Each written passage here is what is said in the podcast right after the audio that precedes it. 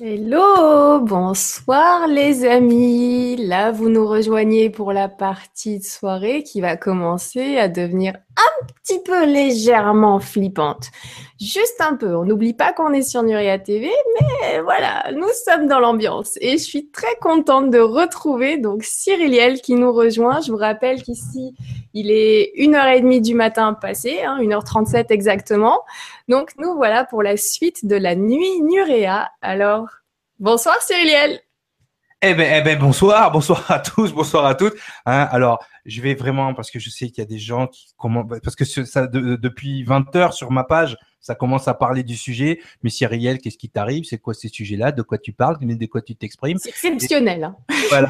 Et, les gens commencent à, ils sont pas bien parce que c'est des sujets forcément qui, euh, voilà. Donc en plus, moi, j'ai bien mis en phase, tu vois, mais vous me connaissez les gens, j'aime plaisanter, j'ai rigolé, donc on va on va faire ça léger, surtout que je m'inscris pas. Je sais qu'il y avait un grand spécialiste du paranormal qui devait être là ce soir à ma place. Euh, je suis pas un spécialiste. J'ai des j'ai des petites connaissances par contre sur les mécanismes d'incarnation, donc du coup de décorporation aussi. Donc je vais amener ma petite pierre à l'édifice de ce côté-là, peut-être sur des sur des termes ou, ce genre de choses. Mais c'est vrai que c'est un sujet moi qui me passionnait, qui m'a toujours passionné parce que j'ai. Alors est-ce que je peux dire j'ai eu la chance? Je sais pas si, si c'était le cas. J'ai eu l'expérience. L'expérience de grandir dans une maison, d'une vieille maison napoléonienne, ce qu'on appelle une Toulousaine à Toulouse, euh, effectivement extrêmement chargé. C'est-à-dire que juste pour vous donner un ordre d'idée, un soir sur deux, je me levais la nuit, éteindre la télé parce qu'elle s'allumait toute seule. Juste pour vous donner euh, ce genre de, ce genre de voilà. Et puis moi, ma petite sœur qui était sur, euh, qui était tout à l'heure en train de me parler, elle me disait non mais moi j'écoute pas ton émission dans la maison, il va se passer quelque chose parce qu'il se passait toujours quelque chose. Elle, elle a eu des manifestations directes, moi indirectes. Donc c'est vrai que euh, voilà, hein, on a un peu, on a un peu baigné là-dedans euh, sans le vouloir, quoi. C'est ça. Mais c'est un sujet dont on va parler euh, tranquillement, doucement. Voilà. Là, je fais un petit clin d'œil spécial ce soir pour Stéphanie Del Regno, qui est la responsable donc, des éditions La Vallée Heureuse, qui d'ailleurs te publie. Cyrilienne, n'est-ce pas? On va en toucher deux mots. Hein. Et elle vient de sortir donc le livre des Dames Blanches. Alors voilà, c'est pour ça que je lui fais un petit clin d'œil.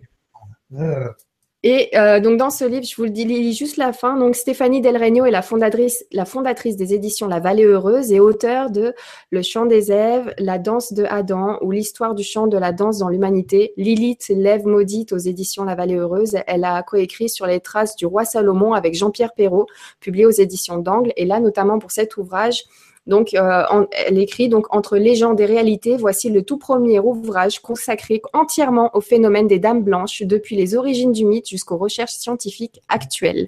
Il vient juste de sortir. Donc, voilà, petit clin d'œil à Stéphanie Del Regno que j'aime beaucoup.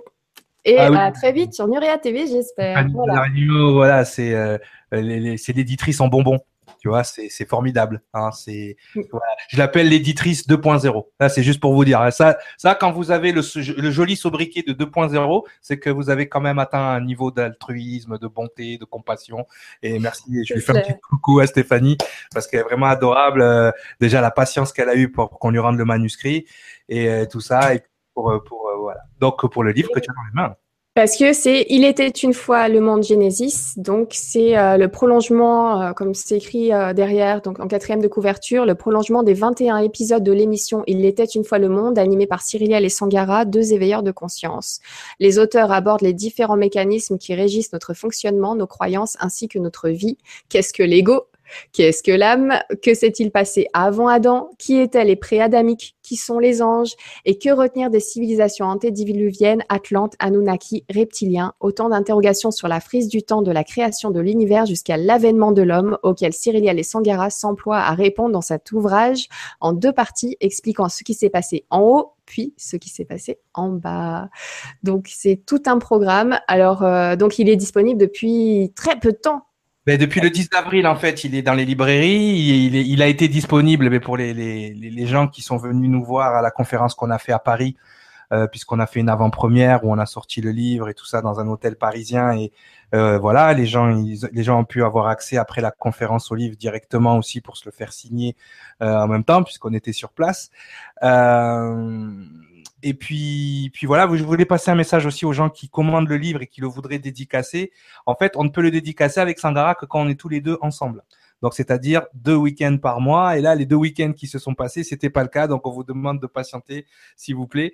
Mais en tout cas, oui, on avait, on avait cœur de, dans cet ouvrage, si tu veux, de, de, ben, c'est très bien résumé à l'arrière, de, de, de, donner une espèce de cohérence à toutes ces, euh, toutes ces informations qu'on peut avoir un peu partout et qui finalement se contredisent toutes euh, les unes autant que les autres.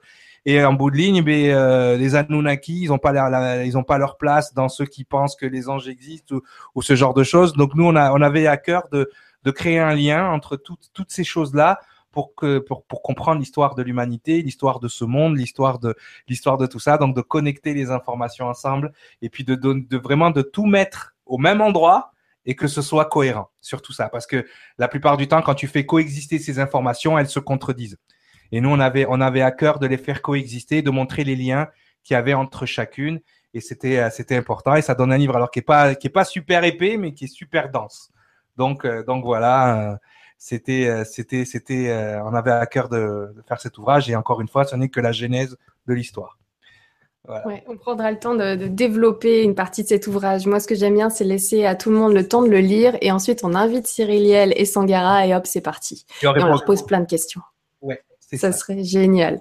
Euh, eh ben, écoutez, vous êtes encore beaucoup à nous suivre là, à presque deux heures du matin. David qui nous dit c'est parti. Fabrice, euh, Lux, Naturel qui, sont juste morts de rire. Oui, c'est vrai, je me disais, hein, un petit réveil comme ça, une heure et demie du matin avec un fantôme.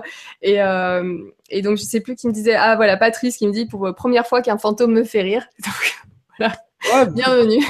Oh, il, y en a des, il y en a des taquins, il y en a des rigolos. Il y en a des taquins. Euh, ben qui nous dit il a l'air bien réveillé, Coco, ça va dépoter, je pense. Euh, Freddy Bourgeois qui, qui, est là parmi nous. Coucou Freddy qui nous dit Re, Nora, j'ai patienté pour suivre ce live avec Cyriliel que je salue au passage en espérant qu'il ne fasse pas trop saigner du nez les auditeurs. Oh, c'est light, c'est light. Salut Freddy. Freddy avec, avec qui j'ai la chance de, d'animer une émission avec Greg et, et, et, Fabien et Sangara qui s'appelle La face cachée de l'histoire. Et vraiment là, en fait, on, on, on s'est tapé un délire, genre c'est les grosses têtes mais des civilisations perdues. Là, c'est pas, on parle pas de politique, on parle de ce genre de choses et on rigole bien à débattre euh, de cette émission. Donc, salut Freddy, je te fais, je te fais un On te demande si ce livre sera disponible en format numérique ou euh, en PDF. ah, ça, faut demander à notre éditrice Stéphanie. Euh, je présume que oui, techniquement. Bon, pour l'instant, voilà, il, est sur le site de la Vallée Heureuse. Donc après, je, si elle fait le format Kindle, certainement qu'il sera disponible sur Amazon. Mais pour l'instant, je on n'a pas encore euh, eu vent de, de, ce, de, de, ça. Et pour les gens qui le veulent à l'international, bien évidemment, vous avez Amazon qui peut. Euh, Très bien. Un petit commentaire de Ben qui me dit Je viens juste de voir, Nora, c'est quoi à ta gauche? Point d'interrogation, plein de fois. C'est pas Plume, rassure-moi. Alors, non, juste, c'est pas Plume ou Pookie, hein, mais du coup, je voulais vous faire un petit clin d'œil un petit peu rigolo. Oui, humour euh, très noir ce soir, hein, voilà. On se le permet une, fois, une fois par an. voilà. Et donc, euh, non, mais, mais oh, bah allez, vas-y. Eh, vas-y.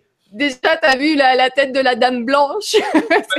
La, dame, elle est On est en plein paradoxe. Comment, mais... Moi, j'ai dit la dame blanche, elle est bronzée, comment? Hmm. ah ben, il y en a pas mal apparemment, hein. il y, y, en a de partout et c'est justement ce qu'on peut euh, retrouver dans l'ouvrage de Stéphanie Del Regno. Il y a énormément de dames blanches différentes. Ah non, c'est un petit clin d'œil, mais justement, c'est pour, euh, excuse-moi, c'est juste pour faire l'introduction avec le thème de ce soir, la vie de fantôme. Donc, la vie de fantôme, c'est forcément après la vie telle qu'on la connaît. Donc, voilà moi après la vie et voilà les chats après la vie. Toujours aussi mignons. Mais euh, voilà. si on veut. Reste en paix. Rest in peace, Plume. Non, c'est pas plus marrette, elle a un an, elle a toute sa vie devant elle. déjà, on va avoir euh, des associations de racisme, des associations de lutte pour la protection des animaux. On n'est on pas bien. C'est du plastique, les gens, des, des, voilà, détendez le string, hein, on va y aller doucement en plus. Donc voilà, donc comme je te disais tout à l'heure, j'ai eu l'opportunité de grandir dans un milieu, si tu veux, euh, un peu chargé, de, de, ce côté-là. D'ailleurs, je me demande comment ma mère vit encore dans ce truc-là, mais elle a décidé de continuer. Donc, euh, ben, effectivement, bon, il y a eu des nettoyages entre temps, des gens qui sont passés pour euh, pour euh, pour nous dire toutes ces choses-là, mais à ce niveau-là, c'est vrai que c'est un sujet qui, qui, qui, fait parler depuis très longtemps. Hein. C'est vrai que aussi longtemps que, enfin moi, quand j'étais petit, je me rappelle, il y avait une émission qui s'appelait Mystère. Hein. Je sais pas si tu te, tu te souviens. Et, et, et j'adorais écouter cette émission parce qu'effectivement, il y avait un épisode où ils ont été, ils ont été visités. Alors, je me rappelle si c'était un château ou quoi que ce soit. Et il y avait un, fameux, je crois que c'était Lucie qui s'appelait le, le fantôme. Et justement, ils avaient enregistré des bruits. Enfin, c'est vraiment en plus Mystère. Ils avaient une espèce de, de, de comment dire, de propension à la mise en scène où tu avais une musique mais hyper mais stressante en arrière avec des bruits, le, le ton de la personne qui, qui, faisait la narration, nous amenait dans quelque chose qui fait qui fait extrêmement peur quoi en fait hein, quelque part et tu vois et tu vois bien que ce ce, ce sujet-là, ce milieu-là a un peu tendance, encore une fois, à mettre les choses dans la sinistrose, dans l'occulte, alors que tu as d'autres pays, par exemple comme au Mexique, ils, te, ils font la fête avec les fantômes, ils font la fête avec les morts, ils sont, ils sont dans autre chose, tu vois. Donc, encore une fois, de façon culturelle, c'est vrai que c'est un milieu qui nous fait peur parce que la façon dont il nous l'est amené, il nous l'est amené avec cette énergie de peur. Et pourquoi on a cette énergie de peur? Parce que, comme d'habitude, quand on ne connaît pas quelque chose, quand on ne sait pas quelque chose, quand on ne connaît pas les tenants, les aboutissants, les mécanismes qui font que, il y a même des, il y a même des gens qui étudient la chose de façon scientifique, hein, des, des docteurs, des anesthésistes comme le docteur Charbonnier ou euh, ou, euh, il y a, d'autres personnes. Moi, je me rappelle à la fac, euh, à la fac du Mirail à Toulouse, on avait Yves Lignon aussi qui qui étudiait les phénomènes paranormaux. On avait d'autres personnes qui étaient très très très au point justement et qui qui, qui regardaient le côté scientifique des choses. Euh, il y a des explications et il y a des choses qu'on ne peut pas expliquer, effectivement. Et surtout que dans ce monde de l'invisible, on peut trouver de tout. Des fois, on va, on va attribuer ça à un phénomène paranormal, oui, mais c'est pas forcément un phénomène de, euh, de ce qu'on pourrait appeler un fantôme. Tu vois, quand on pense à fantôme, on pense à défunt ou à revenant. Quelqu'un qui est mort ou à un revenant, c'est-à-dire quelqu'un qui a eu une vie humaine et qui se manifeste hors du corps. Voilà, on va, on va le résumer comme ça dans un premier temps. Alors que aujourd'hui, on sait que on, vit, et je pense que beaucoup de gens refusent d'accepter ça, peut-être parce que ils, se disent ouais mais c'est des voyeurs, c'est quoi le projet?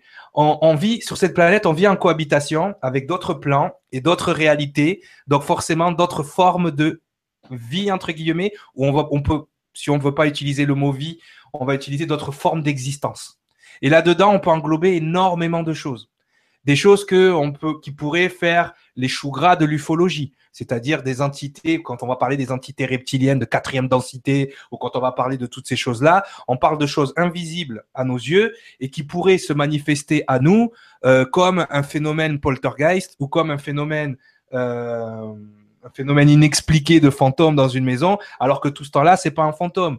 Ça peut très bien être aussi ce que les gens appellent les êtres de la forêt, qui tout d'un coup passent devant chez toi, qui font basculer le seau, et, voilà. Donc, donc tout ça, il faut, il faut être très, très, il faut faire très attention quand on parle de ces sujets-là, parce que comme c'est des choses qui sont dans l'invisible, on va leur mettre des étiquettes en fonction de ce que nous on a envie que ce soit. Donc ça, c'est la, première chose. Je vous fais pas un travail sur l'ego, les gens déstressés, mais c'est un peu ça quand même. Hein. donc, donc, il va falloir faire attention à ce que nous on projette, parce qu'on verra par exemple dans les phénomènes de poltergeist, la plupart du temps, c'est les vivants qui projettent le phénomène. D'accord?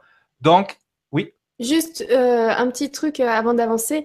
Euh, il y a Eugénie qui dit il y a le mobile derrière Nora qui vient de bouger tout seul.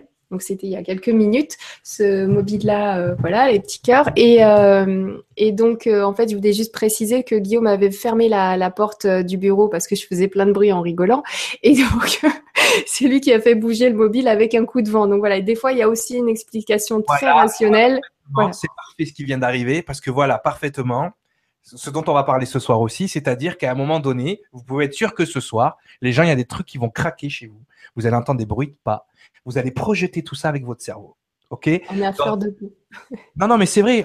On, regarde tous des émissions euh, sur Internet, euh, euh, Ghost Hunter ou Recherche paranormale ou Believers, tu, tu les as reçus et tout ça.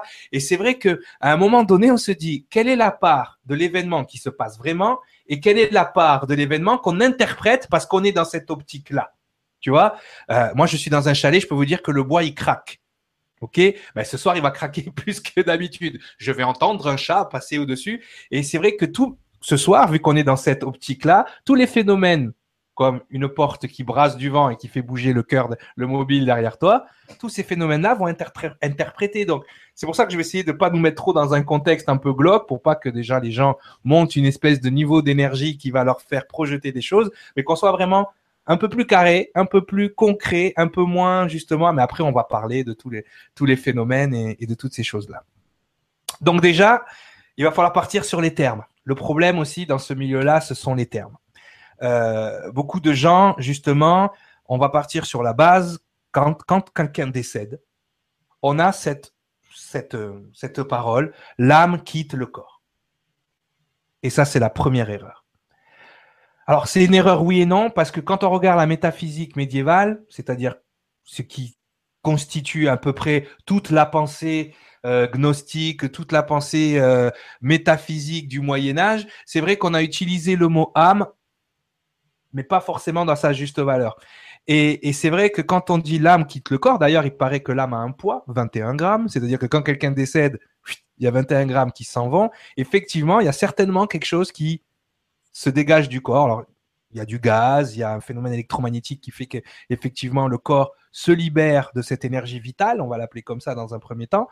Et c'est vrai que ce mot âme, ben, il est tellement galvaudé. je le vois, c'est un problème. c'est un problème parce que les gens, ils... alors pas les gens qui confondent âme ou esprit, c'est la façon dont les choses leur ont été amenées dans la culture spirituelle qui fait que ils ont un peu cette tendance à dire le mot âme pour dire l'énergie qui sort du corps, c'est l'âme. Pourtant, ces mêmes personnes qui font des séances de spiritisme, quand ils appellent l'entité, la phrase la plus connue qu'on ait, c'est Esprit, es-tu là? À aucun moment on dit âme, es-tu là? C'est vrai. Donc déjà, on voit la, confusion première dans le vocabulaire des gens, parce que à un moment donné, il y a, cette confusion. Pourtant, cette confusion dans le monde du spiritisme, elle a été corrigée. Corrigée par, on peut dire, l'inventeur du spiritisme qui s'appelle Alan Kardec.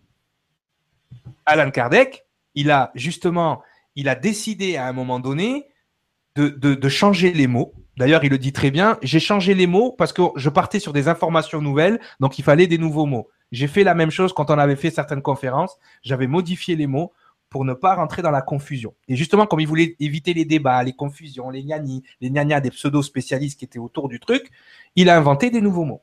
D'accord euh, Donc, à un moment donné, et ça, il va falloir le déterminer, on a une confusion dans notre langage. OK et cette confusion fait qu'à un moment donné, ben, on va dire une chose à la place d'une autre. Donc, l'âme quitte le corps, déjà, c'est un premier souci. Pourtant, dans les séances de spiritisme, d'accord, on ne dit pas, on dit esprit tu là. Surtout que quand on dit de quelqu'un, les mêmes personnes qui sont dans la spiritualité vont nous dire que il y a des gens, alors ils appellent ça les portails organiques, ok? Il y a des gens qui n'ont pas d'âme. Ok? Donc il y a des gens qui se véhiculent sur Terre et qui n'ont pas d'âme.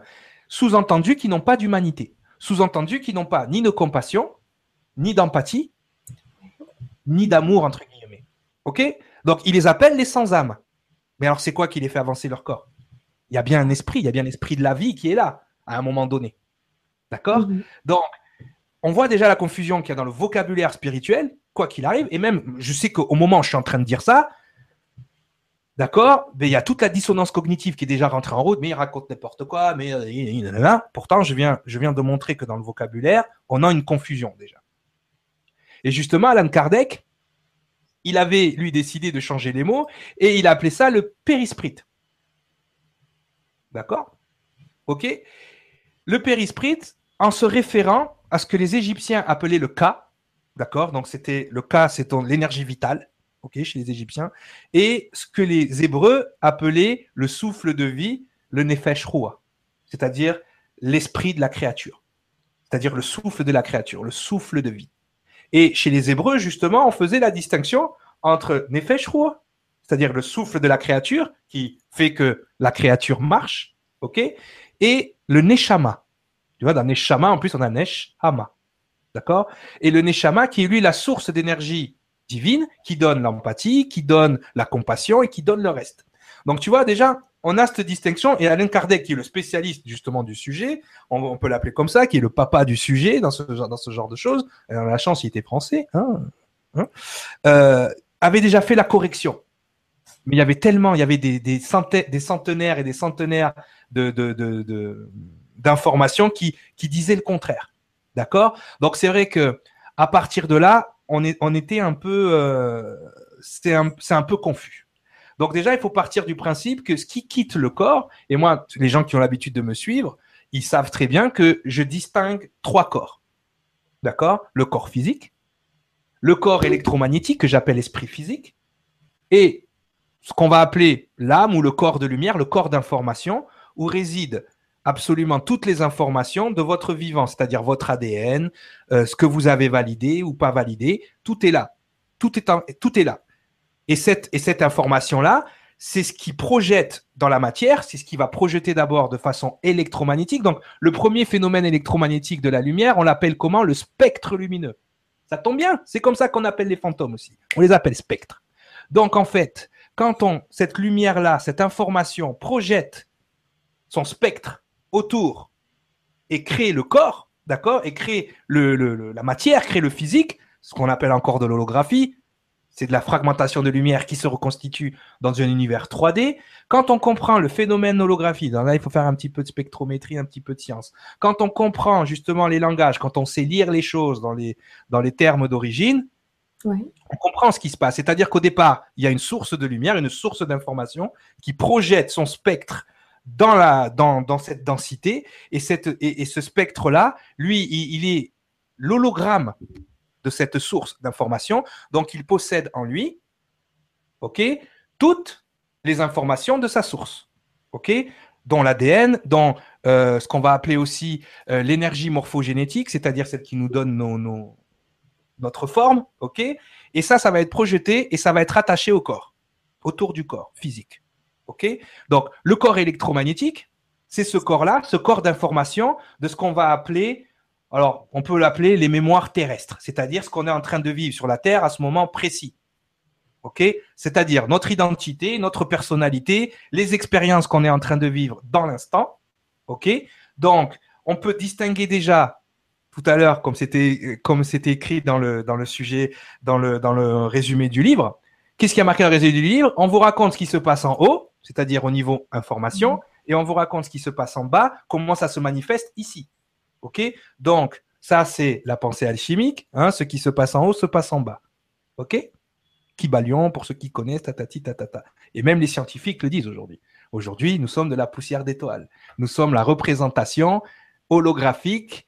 Euh, aujourd'hui, on peut trouver notre ADN dans les creusets des fours cosmiques qui sont dans l'espace. Ça veut dire que nous, on est une projection holographique de ces informations-là qui se manifestent dans la vie. Et la conscience, c'est quoi? La conscience, c'est l'énergie du vivant, d'accord, qui retourne à sa source avec l'expérience de la vie. C'est ça l'incarnation. On vient passer l'expérience de la vie. Cette expérience est encodée dans ce corps électromagnétique donc tout, tout ce qu'on a s'enregistre dans cette espèce de corps électromagnétique, tout je vais vous le montrer, et ce corps électromagnétique, il a des informations qui sont notre personnalité, notre identité, et encore une fois les expériences qu'on vit dans l'instant. Notre corps de lumière, notre corps d'information, lui vient récupérer tout ce qu'on a validé ici. Et tout ce qui n'est pas validé reste ici. Est-ce que ça, tu comprends? Ce qui est validé remonte, ce qui n'est pas validé, on le renvoie en bas pour le revalider. Donc, quand on parle de l'esprit physique, on parle de toutes les informations en cours de validation ou non validées. On ne parle pas de tout ce qui a été validé. Ce qui a été validé, c'est remonté dans l'énergie d'information que les astrophysiciens ont découvert d'ailleurs euh, en étudiant le Big Bang. Au moment du Big Bang, on se rend compte que les informations existaient avant dans une autre densité qu'ils appellent le temps imaginaire. Et dans le temps imaginaire, j'en ai souvent parlé, le temps n'est qu'information. Et c'est en descendant dans cette densité que le temps devient mécanique, devient énergie. Ben, c'est ce que nous, on fait. On met en énergie ces informations. Juste, je remets ça dans le cadre. Je sais que j'en ai déjà perdu 10, mais c'est bien. Ils vont, ils, vont, rattraper. Donc, je vais faire un petit partage d'écran, justement. Et après, je vous ferai un petit schéma pour vous montrer ce qui se passe au moment de la décorporation. Parce que c'est vrai qu'on a tendance à dire que c'est quand quelqu'un meurt, mais c'est pas tout le temps quand quelqu'un meurt. On va voir que le phénomène de fantôme peut se passer avec des gens qui sont vivants. Il y a Mathieu qui te dit on peut extrapoler cela aux animaux et aux végétaux Si tu as compris ce que je suis en train de te dire, les animaux font partie du règne terrestre. Les végétaux font partie du règne terrestre. Donc eux, ils sont, si tu veux, ils sont, oui, ils sont fournis par le souffle de vie de la terre. D'accord On va l'appeler comme ça. Donc, vu qu'ils sont fournis par ça, ils peuvent très bien avoir une manifestation de fantôme, d'un animal ou, d'autres choses. On verra qu'il y a beaucoup de choses qui se manifestent de façon fantasmagorique, on va l'appeler comme ça, comme des bateaux, comme des avions, comme des euh, tout d'un coup euh, des voitures. Moi, ça m'est arrivé de voir une voiture tourner au rond-point et jamais la voir sortir du rond-point. Tu vois, avec l'angle d'arrivée, toujours devant chez mes parents. Devant chez mes parents, il y a une espèce de rond-point qui est devant un mur anti-bruit, si tu veux. Donc, quand tu arrives du bout de la rue, tu suis la voiture, tu vois, la voiture, elle est devant nous, elle fait le tour du truc, on arrive, elle est ni garée, et nulle part où aller ailleurs que de faire demi-tour. Attends. Alors, parce que là, vous prenez de l'avance sur la soirée, les gars. Euh, je sais pas quelle synchronicité il se passe ce soir, mais euh, ça m'est déjà arrivé en début de soirée, bon, sur, sur d'autres détails. Mais là, tu parles de, c'est justement une vidéo que je veux montrer dans l'émission d'après avec Gundal sur une voiture fantôme. Euh, là, vous parlez, j'ai vu des questions sur le voyage astral. Justement, j'ai, j'ai, une vidéo assez étrange que j'aimerais montrer à Gundal qui fait du voyage astral, qui pratique euh, c'est, c'est, cet euh, exercice-là, entre guillemets. Et là, tu es, en plein dedans, là. Donc, c'est, c'est fou cette soirée. Ah ouais, il y a quelque chose qui se passe. Je vous le dis. Hein. mais tout à l'heure, j'ai des frissons, je vibralise, donc c'est qu'on est bon là. Sachant que tu n'aurais déjà pas dû être là, comme tu l'as dit en début d'émission, on devait recevoir Nicolas Augusto et encore mille merci Cyriliel d'avoir relevé le challenge sur euh, très peu de temps de jour, de prendre ce créneau horaire en plus pas évident et sur un sujet pas évident. Merci, mon pote. je t'ai dit, moi, la petite sœur, toujours là pour toi. Dès que tu as besoin, je suis là. Il n'y a pas de problème. Merci. Et là, en plus, vu ce que tu es en train de dire, je me dis, ah ouais, d'accord. ça devait ah être toi. mais j'ai vu qu'il y avait une dame qui parlait des orbes tout à l'heure. J'ai pas pu regarder l'émission parce que justement, je devais euh, finir de préparer celle-là. Puis je devais, il fallait coucher bébé et tout ça. Enfin voilà, il fallait dire au revoir. C'est la famille, hein, la vie de famille, tu vois. Donc, j'ai pas pu tout regarder. Mais effectivement, on va, on va parler aussi de ces phénomènes un petit peu. Je sais pas ce qu'elle a déjà dit, mais en tout cas, voilà, je vais certainement répéter des choses qu'elle a dit, mais euh, ça fait partie un peu de, de ce que je voulais vous exposer ce soir. Donc, déjà, on va partir sur ce que je vous ai expliqué. Donc je vais faire un petit partage d'écran. Hop, voilà, une belle décorporation comme je les aime. Donc j'adore ces, ces images-là. Il y en a plein qui sont faites comme ça. L'artiste qui fait ça, il est, il est balèze. Alors attends, Attends, parce que là, là, on voit ton macaron. Hop, c'est bon. Ça y est, on y est. Ah oui. Ben oui, ben, j'ai ça en vidéo pour tout à l'heure. Très bien. ouais, tu vois, on est toujours dans la synchronicité. Hein. on est tous connectés ce soir. Vous inquiétez pas. Hein. Alors, on est connectés entre tous de façon invisible. Donc déjà, juste quand vous, vous, comprenez ça, vous comprenez vraiment qu'il se passe des choses à laquelle on n'a pas accès. Et comme je le disais tout à l'heure, on est en cohabitation sur cette planète. Hein. Il y a vraiment autour de vous, il y a des formes d'existence. Je vais pas dire des formes de vie parce que sinon les gens vont être confus, mais il y a des formes d'existence desquelles vous n'avez même pas. Et il y a de tout dans ces formes d'existence. Il y a des choses que vous pourrez considérer comme extraterrestres. Il y a des choses qui sont, qui sont de la Terre, qui ont toujours été là, mais qui ne sont pas dans ce plan d'existence-là. Il y a tous les êtres de la nature, tels que certains les, euh, les définissent, les elfes, ce genre de choses-là. Ils existent. Les, les gens qui font de la géobiologie, ils sont en contact euh, grâce au clair ressenti avec des gardiens de lieux, des gardiens de forêt, des gardiens d'arbres. Tout ça, ça a l'air fou pour la plupart des gens mais je peux vous garantir qu'il se passe vraiment des choses et qui sont. Et c'est là que je, trouve les scientifiques malhonnêtes. Mm. Et je les trouve malhonnêtes à la fois intellectuellement et malhonnêtes euh, aussi, euh, on va dire, socialement, parce qu'à un moment donné, euh, les gens ont besoin de savoir de ce qui les entoure. Quoi. Parce que déjà, ils comprendraient des phénomènes qui ne s'expliquent pas ils comprendraient des mal-être qui ne s'expliquent pas. Et je trouve que c'est malhonnête parce qu'il y a des gens qui vivent des choses graves, qui sont accrochés à des énergies, qui ont des parasites, qui sont attachés à des entités, et que s'ils savaient comment les détacher, parce que ces gens-là savent comment, hein, eh ben ils auraient, ils auraient de meilleures vies. Parce que moi, des fois, le coaching ne suffit pas. Hein Quand il faut envoyer des gens en exorcisme, bon, c'est pas drôle, mais il faut les envoyer parce que voilà, c'est comme ça. Quand il faut faire des désenvoûtements, ben ça c'est pas Coco Rasson qui fait ça, hein, c'est d'autres personnes. Donc, à un moment donné, il faut, il faut vraiment, il faut vraiment avoir conscience de ce qui nous entoure et de savoir de quelles origines sont ces euh, énergies. D'accord? Donc c'est pour ça que moi je veux pas m'avancer parce que encore une fois je peux parler de tout, mais je suis pas spécialiste en tout. Mais ça c'est des choses que que je sais et que je trouve voilà, que je trouve les scientifiques malhonnêtes de, de faire comme s'ils savaient pas, alors qu'il y en a beaucoup qui savent et qui peuvent l'expliquer. Ah, d'ailleurs, tu, tu, viens noter les géobiologues. On, aura euh, l'expérience de Giuseppina qu'on retrouvera euh, dans la libre antenne de 5 à 7. Comme ça, tu auras tout fait, Cyriliel. Tu connais la soirée. Euh, donc, qui a vécu des expériences. mais, mais, je pense que ta soirée était cohérente. Tu vois, il n'y a rien qui se passe pour rien des fois, euh, voilà. Alors, je sais pas si les gens vont, vont regarder les émissions par sujet ou s'ils vont, ils vont avoir le courage de tout regarder en même temps, mais je pense que c'est important qu'ils regardent tout en même temps. Il y en a beaucoup qui, qui, suivent là et qui regardent tout, tout en même temps là dans, dans, la suite logique. Et sinon, pour les autres en replay, on laissera faire le hasard. Ils écouteront ce qu'ils auront besoin d'écouter. Donc, Exactement, exactement. Après, c'est random, comme on dit. Ils font comme donc voilà, donc ça c'est le, moment de la décorporation. Donc bien évidemment, la décorporation la plus connue, c'est celle du décès. Mais comme tu l'as expliqué tout à l'heure, il y a des gens qui arrivent à faire ça. Les gens aussi qui ont des états de mort imminente, qui sont pas vraiment morts cliniquement, mais qui vivent l'expérience du passage de l'autre côté.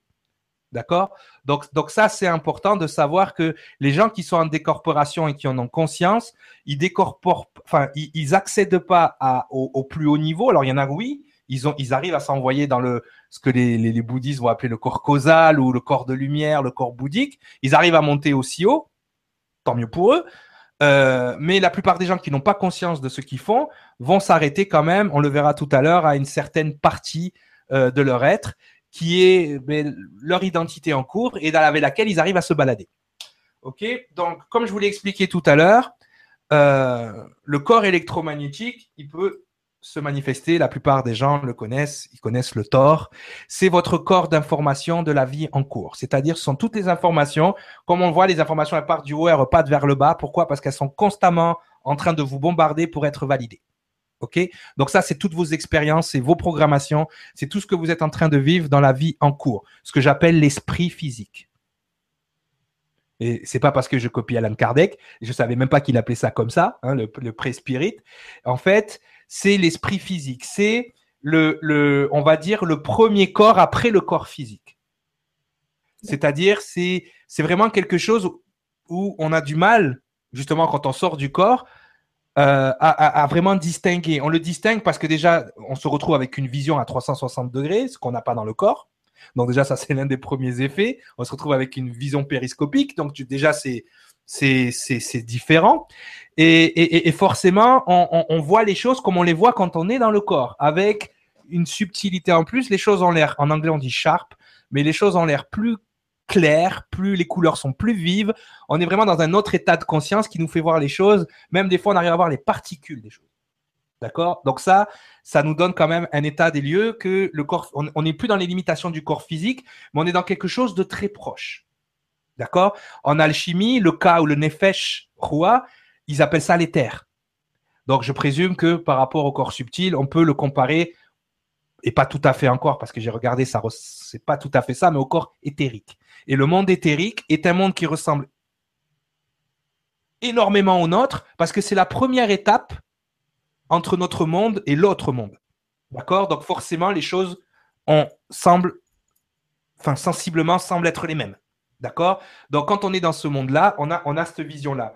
Donc, c'est vrai que, je ne sais pas si l'image d'après, quand on passe fantôme, on pense forcément à, ça. On ne ressent pas ça hein, quand on sort du, du, du, du, corps physique. Alors, ce qui est J'adore ce fantôme de SOS Fantôme. Je voulais le mettre, c'était pour faire rire. Euh, hein, parce que toute la soirée, ça a été ça. Ghostbusters, Ghostbusters. Qu'est-ce que tu fais, Cyriliel? Tu t'es pris pour Egon Spingler. Non, non, c'est restez tranquille, les gens. Je suis juste en train de vous expliquer quelque chose parce que j'aime bien mettre les choses dans l'ordre. Je m'y attendais pas à cette photo. Tu, tu ouais, me mettre un petit peu au cœur là. Je me suis dit, il va falloir que je mette des photos pour détendre l'atmosphère parce que les photos qui viennent après sont moins drôles. Hein. Je vous le dis tout de suite. Donc, je vais essayer de. Là, je reviens. Je vais refaire un autre partage d'écran pour vous montrer en fait ce qui se passe à la sortie. Pourquoi j'ai que deux écrans? Ouais, fenêtre d'application, c'est celle-là que je cherchais. Donc iTunes, c'est pas ça. Pourquoi tu veux pas me donner lui là Ok. Alors deux secondes. Je Petit coucou à Théo qui nous dit là depuis le début, marathon Nurea. Oh là là, alors, Théo, euh, mes hommages, chapeau bas, hein, comme dit l'autre. Hein. Là, c'est ouf. Ah ouais, alors, attends, annulé. Clément aussi, toujours présent. Encore merci. alors, ça, c'est bon. Alors, il me donne pas accès. Alors, ce que je vais faire, je vais l'envoyer sur l'autre écran. Alors, il y a Julien qui nous dit Nicolas Fraisse perdrait 45 grammes lors de cette décorporation. Du coup, euh, il est en conscience quand, il le fait. Qu'en est-il des supposés 21 grammes de lame? Voilà. Parce que quand il part avec sa conscience directe, il part avec un poids en plus. Quand tu es mort, il y a toute une partie qui reste dans le corps. Il n'y a que le 21 grammes qui sortirait. Ça, je, là, je, sincèrement, j'ai pas eu assez de décorporation pour te dire, tu vois. Mais ça serait logique que si c'est quelque chose de volontaire, tu pars avec le poids de ta volonté en plus. D'accord. Et cette information supplémentaire pèserait son poids. Ça, ne fait pas beaucoup. Hein. oui, forcément, parce que là, tu pars avec d'autres informations en plus, ok? Puisque c'est un choix. Les gens qui font de la décorporation, ils viennent de décéder, il y a toute cette partie peut-être qu'on appelle le libre arbitre qui reste dans le corps. Tu sors, c'est tout. Ton corps, il est mort, tu sors, tu n'as pas le choix. Mm. Tu sors, boum. Après, c'est vrai que je tiens à préciser qu'il y a eu beaucoup de, de, personnes qui ont dit que non, ce poids de 21 grammes, c'était une erreur, une erreur sur la balance, une erreur de données, quelque chose comme ça, mais ça n'a pas été refait. Donc, euh. C'est pour, ça que, alors je sais pas pourquoi il me donne pas accès au, à Pent, là. Il ne veut pas me le donner dans les applications, donc je vais le fermer, je vais le rouvrir peut-être, ça sera mieux. Ouais, il y a Ezeriel, pendant que tu fais ça, je lis le long commentaire d'Ezeriel qui tombe bien, euh, qui nous dit Quand nous mourons, ce n'est pas notre âme qui remonte là-haut, puisqu'elle reste là-haut, mais notre esprit. Précisons qu'il arrive que notre, que notre esprit est perdu dans l'astral. C'est comme si notre esprit avait perdu le chemin, la feuille de route pour rejoindre la partie de l'astral repérable par notre âme pour une future réincarnation. C'est seulement d'ailleurs au moment de l'ultime ascension que l'esprit et l'âme fusionnent. Donc après, il y a tout encore un autre texte, euh, voire plus. Il, a, il est assez long. Ceux qui sont sur le commentaire, je vous laisse euh, lire la suite euh, donc du message d'Ezeriel. Sur le commentaire sur ceux qui nous regardent via YouTube, c'est sur www.nurea.tv.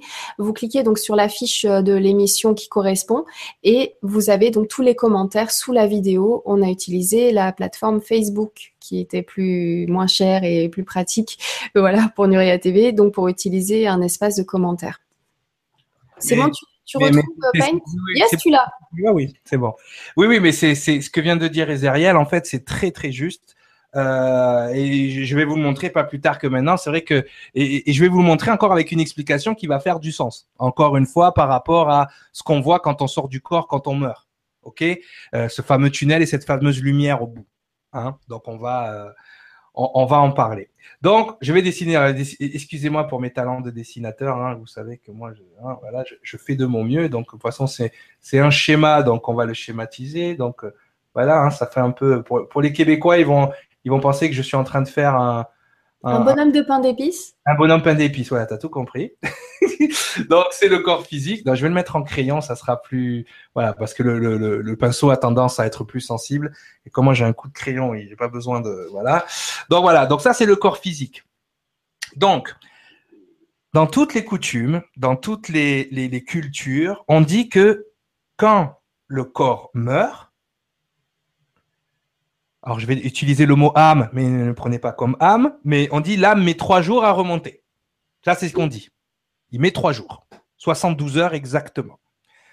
Donc, on va dire le souffle de vie, l'énergie vitale, met trois jours à monter. Monter où? Ben, Dans ce fameux dans, cette, dans ce fameux temps imaginaire, dans cette fameuse, alors les, spirituels vont dire la lumière, mais dans cette fameuse densité d'information. OK?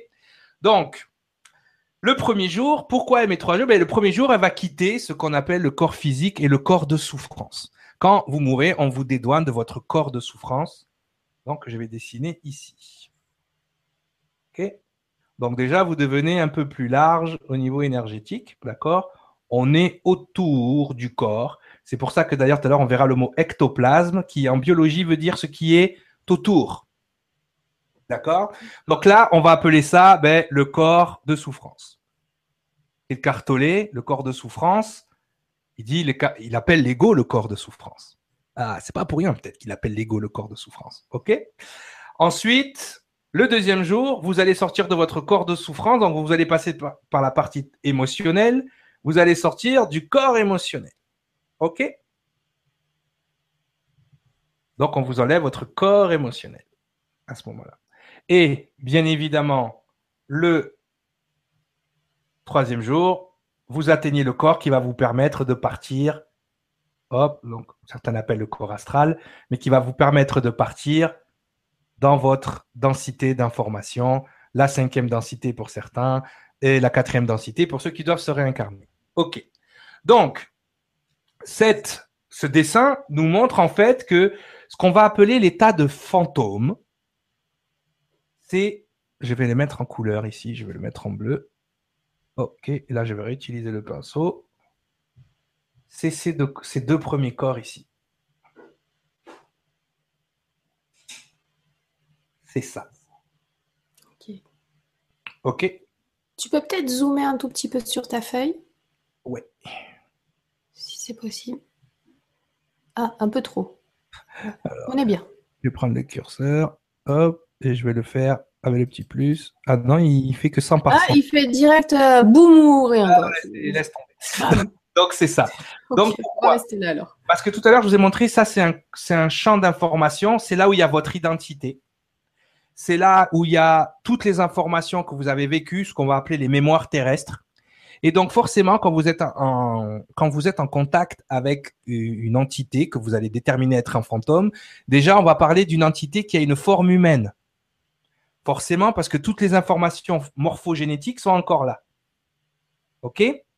Donc, tant que l'énergie, on va l'appeler comme ça, tant que l'énergie de vie est encore encodée, avec les informations morphogénétiques, forcément, si vous voyez Tata Rachel qui se balade dans votre salon, c'est parce qu'elle est dans cet état-là, ici. Ok?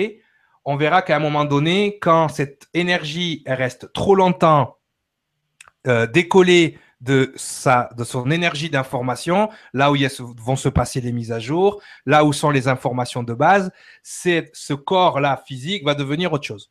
Ok, mais dans un premier temps, euh, le fantôme en tant que tel, on va déterminer être un fantôme. Ok, une entité, une énergie ayant un corps qui ressemble à un corps humain.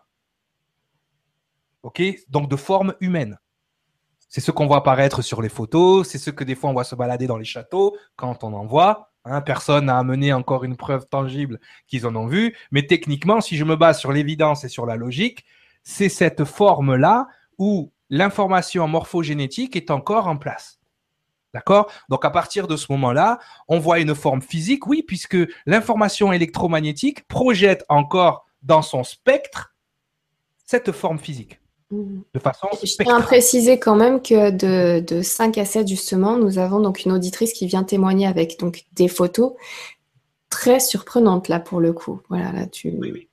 Donc, donc voilà, parce qu'après, il y a tout un ensemble, les orbs, euh, les petits filaments, les ectoplasmes qui sortent des médiums, euh, les phénomènes poltergeist, où là, on n'a pas forcément une vision directe d'un individu, on a juste un phénomène électromagnétique qui est en train de se passer autour de nous. OK?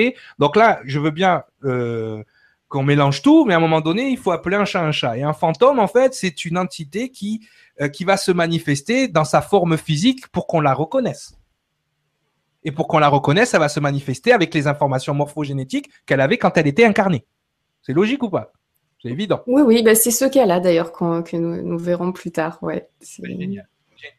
Donc en fait, tout à l'heure, Ezariel en a parlé, mais quand quelqu'un quitte le corps et qu'il voit ce fameux tunnel, beaucoup de, de, de- comment dire, beaucoup de milieux spirituels ou de, pensées spirituelles ou d'écrits sacrés et surtout dans la dans le dans les écrits, on va dire, je vais pas dire chrétiens, mais bibliques, judéo-chrétiens, euh, abrahamiques, on nous parle d'une fameuse corde d'argent qui nous relie à un moment donné à notre âme. Donc déjà, on nous explique que ça veut dire quoi? Ça veut dire que notre âme, elle n'est pas dans le corps. Elle est reliée par la corde d'argent à quelque chose qui est au-dessus. Dans la Bible, on nous dit qu'autour de la terre, d'accord, on a mis un firmament, ok, pour protéger ce qui était justement dans cette densité-là. Et ce firmament ne laisse pas passer certaines énergies. D'accord? Certaines énergies ne peuvent passer là-haut que quand elles ont une âme, donc qu'elles ont le corde d'argent pour passer d'une densité à une autre. En physique, on appelle ça un trou de verre. Qui nous fait passer de l'espace-temps au temps-espace. Et qui nous fait passer d'un endroit dans l'univers à un autre. Le trou de verre, il est bien connu. Ce- cette corde d'argent ou ce trou de verre, ou euh, vous l'appelez comme vous voulez, il vous renvoie tous les gens qui ont vu le tunnel ont vu la fameuse lumière au bout du tunnel. Mais cette lumière-là, c'est pas le paradis. Cette lumière-là, c'est pas euh, un endroit merveilleux. Cette lumière, c'est votre corps d'information, ce que vous appelez communément votre âme. Et pourquoi vous voyez dans ce corps d'information, quand vous rentrez dans cette lumière, ah, j'ai vu Tata Rachel, j'ai vu, il y avait mon grand-père qui m'attendait, j'ai vu ma grand-mère qui m'attendait. Parce que ce que vous devez comprendre, c'est que votre âme, elle fait partie d'un, on va dire, d'un groupe de lumière qu'on va appeler, euh, je ne sais pas, c'est un appel à famille d'âme, appel à, moi j'appelle ça une sororité d'âme, mais ils font partie d'une conscience collective qui, justement, vient emmagasiner, je vais le mettre en jaune, toute leur expérience validée dans cette densité d'information et de lumière. Donc cette fameuse lumière que vous voyez au fond, c'est le troisième corps qui vous permet d'y aller et de vous déplacer là-bas et de passer de l'autre côté. Qu'est-ce qui arrive souvent? Alors suivant la façon dont on décède, on va en parler tout à l'heure, qu'est-ce qui arrive souvent? C'est qu'on est coupé de cette corde d'argent. Il y a des choses dans notre vie qui peuvent nous couper de ça. Par exemple, une mort violente une mort violente, la personne rentre dans ce corps-là et elle n'a même pas conscience qu'elle est morte. Ou quelqu'un qui refuse d'aller dans la lumière parce qu'il a entendu dire sur, euh, sur Internet que ça c'était la fausse lumière et que les reptiliens l'attendaient par là. Donc il a dit j'y vais pas. J'y vais pas, laisse tomber, j'y vais pas. C'est la fausse lumière. Tu vois, pour ce genre de choses-là, on peut se couper, on peut faire des choses dans notre vie aussi qui nous coupent de notre âme. D'accord? Pour mesdames, ça s'appelle un pervers narcissique, un, portail organique. Ok? Donc ces gens-là qui se sont coupés de leur âme n'ont pas accès à la corde d'argent, donc ne vont pas là. C'est pour ça qu'il y a des entités sur cette planète que moi j'appelle des préadamiques, que certains appellent aussi des reptiliens, que d'autres appellent des portails organiques, qui ne sont pas autorisés à sortir de la zone de quarantaine parce qu'ils n'ont pas la possibilité d'aller de l'autre côté. Donc comme ils sont enfermés en dessous du firmament, ils deviennent petit à petit ce que les angéologues ou ce que les, euh, les spirituels sacrés appellent des démons. Puisque ce sont des formes de vie, des entités de vie qui ont été détachées de l'information de lumière trop longtemps. Et comme ils ont été détachés de leur information de lumière trop longtemps, ils ne vivent que dans la souffrance, le tourment et ce que vous appelez donc vous euh, des démons ils deviennent des démons. Donc on ne devient pas démon quand on sort du corps directement. Il y a des étapes aussi pour devenir démon. On, appelle aussi démon toutes les entités euh, qui ont été enfermées en dessous du firmament avant la Genèse, ce que nous on appelle dans notre livre avec Sangara les préadamiques. Ok? Est-ce que ça fait du sens jusque-là? C'est que mon dessin ne ressemble plus à rien à plus de deux secondes, mais est-ce que tout était là, Nora? Je t'entends plus. Bah, bien, euh, bah, je, suis aspiré par ton explication que j'entends pour la première fois. Donc, euh, donc j'écoute tout avec euh, les oreilles euh, en fait, il faut, il, faut, pas. Oui, vas-y, j'écoute. J'ai une question de. Non, mais ça, quelque part, ça prend sens. Tu sais, c'est un de ces moments où tu dis hum, je vais garder cette info-là. Je vais, me la, je vais me la stocker quelque part et je vais, je vais faire des recherches là-dessus. Il faut partir, de, quand on réfléchit, il faut partir dans l'évidence une énergie qui est détachée de sa source, c'est-à-dire la source qui lui envoie les mises à jour, la source qui lui envoie les informations, c'est normal qu'à un moment qu'elle soit détachée de cette source, qui est supposée être de la compassion, de l'empathie et tout, c'est normal qu'à un moment, quand elle est détachée de cette source-là, elle commence à un moment donné à se désagréger. Et, ce qui m'a ce qui m'a aussi perturbé euh, parce que c'est la première fois que je l'entends, c'est cette lumière au bout du tunnel qui serait en fait notre source d'information nous-mêmes que nous retrouvons. C'est la première fois que je l'entends. Exactement. Mais voilà, il y a une première fois tout. Donc ah. en fait voilà, et, et cette lumière, ce n'est pas que toi, c'est toute ta conscience collective qui a accumulé de l'information là-dedans. C'est-à-dire qu'on a un travail génétique à faire sur Terre, on récolte de l'information et on va l'amener là-dedans. Donc, quand on arrive au bout du tunnel, ben oui, il y a, grand-père qui vient te chercher, salut, parce que lui, grand-père, il est remonté avec son information de sa vie à lui. Si tu veux, il est remonté avec ces informations qui sont ici, là, tu vois, son identité, son corps d'information et d'expérience, il est remonté avec. Donc, il a sa personnalité de Papy Michel, qui est là-haut, avec les informations de lumière communes à votre lignée, par exemple. Donc, on peut supposer que cette information est aussi une base, euh, une sorte de, de, disque dur qui réunit les informations sur des millénaires, voire même sur d'autres dimensions, voire. compris parce que j'ai pas parlé encore des autres mots, mais tu vois, on est connecté. C'est exactement ça. L'âme est passive, l'âme est un disque dur, l'âme n'est pas active. Ce qui est active, c'est l'esprit électromagnétique de cette densité. Le mental est actif, l'ego est actif, l'âme est passive. L'âme n'est que de l'information. C'est une bibliothèque à expérience, à, énergie validée, et c'est comme ça que l'univers est en expansion. D'accord? Donc, c'est ça que les gens n'arrivent pas à comprendre. Quand moi, je suis en coaching et que je dis aux gens, tu dois réveiller ton féminin, tu dois activer ton féminin sacré, en fait, c'est que tu dois rendre ton âme active, c'est-à-dire ton verbe, ton identité euh, de base, ton essence. C'est ça que tu dois mettre dans la matière, ce qu'on appelle ton verbe. Ton ADN, c'est ton verbe, c'est ce que tu es venu faire ici. Le problème, c'est que le faire, il n'est pas géré par l'âme, il est géré par le mental, il est géré par le corps électromagnétique, ce que tu penses être. Et tant que les deux ne sont pas fusionnés, ben forcément, tu ne peux pas laisser l'âme agir. Hein, et donc, tu n'es pas dans une position où l'âme agit, hein, pour faire des jeux de mots alchimiques, de, de, langage des oiseaux. Donc, si on a besoin que l'âme agisse, c'est parce qu'au départ, elle est passive. C'est pour ça qu'on te dit toujours, ah ben là, tu es plus dans le cœur, là, tu es moins dans le cœur. Effectivement, le masculin, notre mental, notre esprit électromagnétique, est là pour être au service de l'âme. Le problème, c'est qu'il est au service de la matrice en ce moment. Donc, vu qu'il est au service de la matrice, il peut pas être au service de l'âme. C'est pour ça qu'il y a des gens qui font des vies à faire le contraire de ce qu'ils étaient supposés faire. Donc l'âme n'a pas pu agir. C'est pour ça qu'ils reviennent et qu'ils se réincarnent pour valider d'autres informations. Mais là, c'est juste pour qu'on comprenne, quand on parle de fantômes, on parle de ces corps-là. Donc on ne parle pas de l'âme.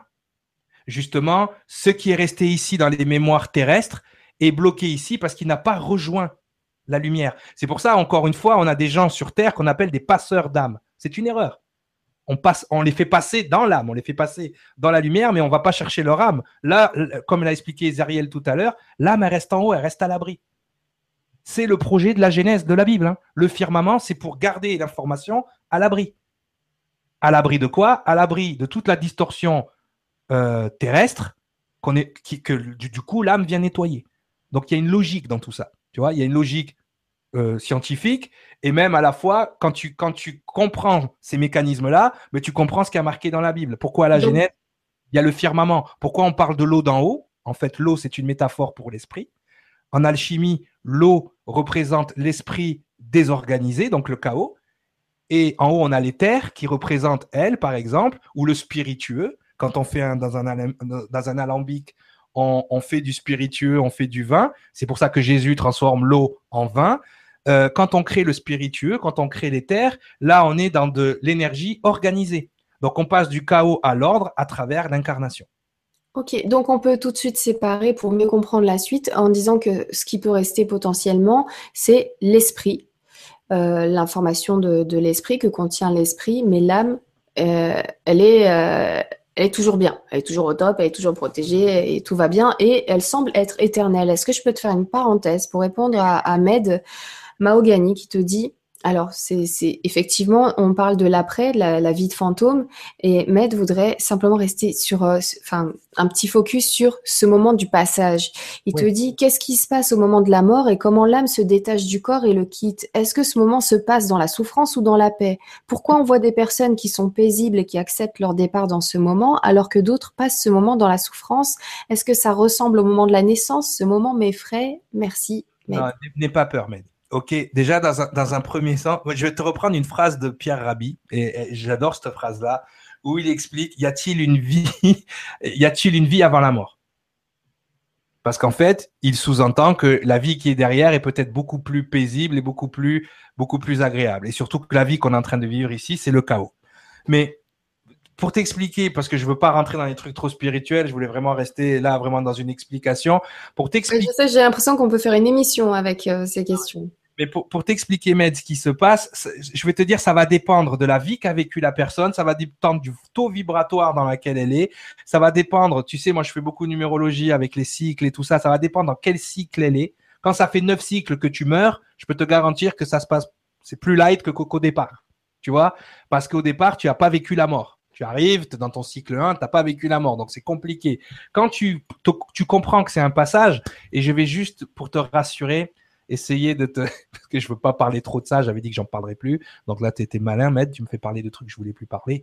Mais, mais tout ça pour t'expliquer juste quand tu rêves et que tu rêves que tu tombes d'une falaise et que tu meurs. en fait, que tu vas mourir. Au moment où tu vas t'écraser sur le sol, qu'est-ce qui se passe? Tu te réveilles. Tu te réveilles. Eh bien, quand tu meurs dans cette densité, tu te réveilles dans une autre. C'est aussi simple que ça. Maintenant, le passage, tu vas le passer. Tu sais, quand tu es quelqu'un qui a beaucoup souffert, qui a une grave maladie, mais je peux te garantir que le passage de l'autre côté, c'est un soulagement et la lumière au fond du tunnel, tu vas en courant. Tu vois ce que je veux dire? Si tu étais en train de t'éclater sur un terrain de foot, puisque tout d'un coup, tu as une crise cardiaque, là, c'est plus dur, c'est plus compliqué. Encore une fois, comme on l'expliquait tout à l'heure, justement, les passeurs d'âme, et j'espère qu'il y en a dans, dans l'auditoire et qui pourront confirmer ce que je dis, la plupart du temps, ils vont passer on, va, utiliser le bon terme, ils vont passer des esprits électromagnétiques dans la lumière. Et ces gens-là, des fois, n'ont même pas conscience qu'ils sont morts. Si je dois te faire une analogie ou faire peut-être un rapport, euh, j'espère qu'il y a des Niçois qui m'écoutent aujourd'hui. Euh, il y a des gens à Nice, ils attendent encore le feu d'artifice sur la promenade des Anglais. Et je connais des passeurs de corps électromagnétiques qui y vont souvent pour accompagner des gens de l'autre côté. Quand tu as une mort brutale comme ça, il euh, n'y a, a pas tout qui se touche au niveau, de, au niveau du cerveau, au niveau des neurones, au niveau des neurotransmetteurs, et tu n'as pas conscience que tu es mort. Et comme tu es dans un monde qui ressemble très fortement au monde que tu viens de quitter, tu n'as même pas conscience que tu es mort. Et comme le temps déjà commence à avoir une distorsion supplémentaire, tu, je te dis, il y a encore des gens qui attendent le feu d'artifice. Ils sont là, et pour eux, le feu d'artifice, il est dans 10 minutes. Alors qu'ils se sont fait écraser par le, par le chauffard par le, terroriste. Tu vois? Donc, c'est ça qu'il faut. J'essaie de vous, communiquer, mais il y a tellement d'informations et j'espère que les autres intervenants vont en parler. Mais au moment de la mort, effectivement, celui qui a conscience qui, va mourir, c'est pas le même qui est sur la table d'opération et qui où il y a une complication et qui tout d'un coup il se retrouve hors du corps, au-dessus de son corps, il dit qu'est-ce que je fous là? C'est pas la même. Donc, il peut y avoir, comme tu es encore dans ton corps émotionnel, tu, éprouves encore de la crainte, tu éprouves encore de la peur, de l'angoisse. Et donc, c'est très compliqué. Il y a des gens, ils sortent du corps, tout d'un coup, il faut, oh, ma peur et mon angoisse, tout était parti. Mais ça veut dire qu'ils sont même sortis du corps émotionnel à ce moment-là. Mais la plupart du temps, quand tu n'en as pas conscience, ok, mais tu es encore dans ces angoisses-là, tu es encore parce que tu, viens de t'embarquer ton corps électromagnétique. Et Cartolé l'appelle le corps de souffrance. Quand tu remontes là-haut, on t'enlève ton corps de souffrance, on t'enlève ton corps émotionnel. Donc forcément, au moment de te réincarner, tu penses pas à ce que tu vas vivre sur Terre. Donc tu redescends. Et quand tu es sur Terre, tu dis ah merde, j'aurais su, euh, je restais là-haut. Ben, justement, tu, as raison. Euh, sur ce point-là, Matt, je t'invite à nous retrouver avec Gundal juste après parce que lui a vécu cet aller-retour. Il a vécu une NDE, donc à un moment où il a été euh, médicalement constaté comme décédé le, et, il est revenu. Donc justement, euh, il a connu ce passage-là. Et en plus, quand tu as une NDE qui est pas suite à un choc, qui se passe bien, ben justement, tu sors de ce corps émotionnel. Tout d'un coup, tu te sens bien. Il y en a, ils ont des sensations de froid, de peur, de crainte. Mais ben, justement, ils sont dans cette densité dans laquelle sont les fantômes. Et d'ailleurs, quand les fantômes se manifestent, il fait tout de suite très froid dans la pièce. Pourquoi? Parce qu'ils amènent ce froid avec eux.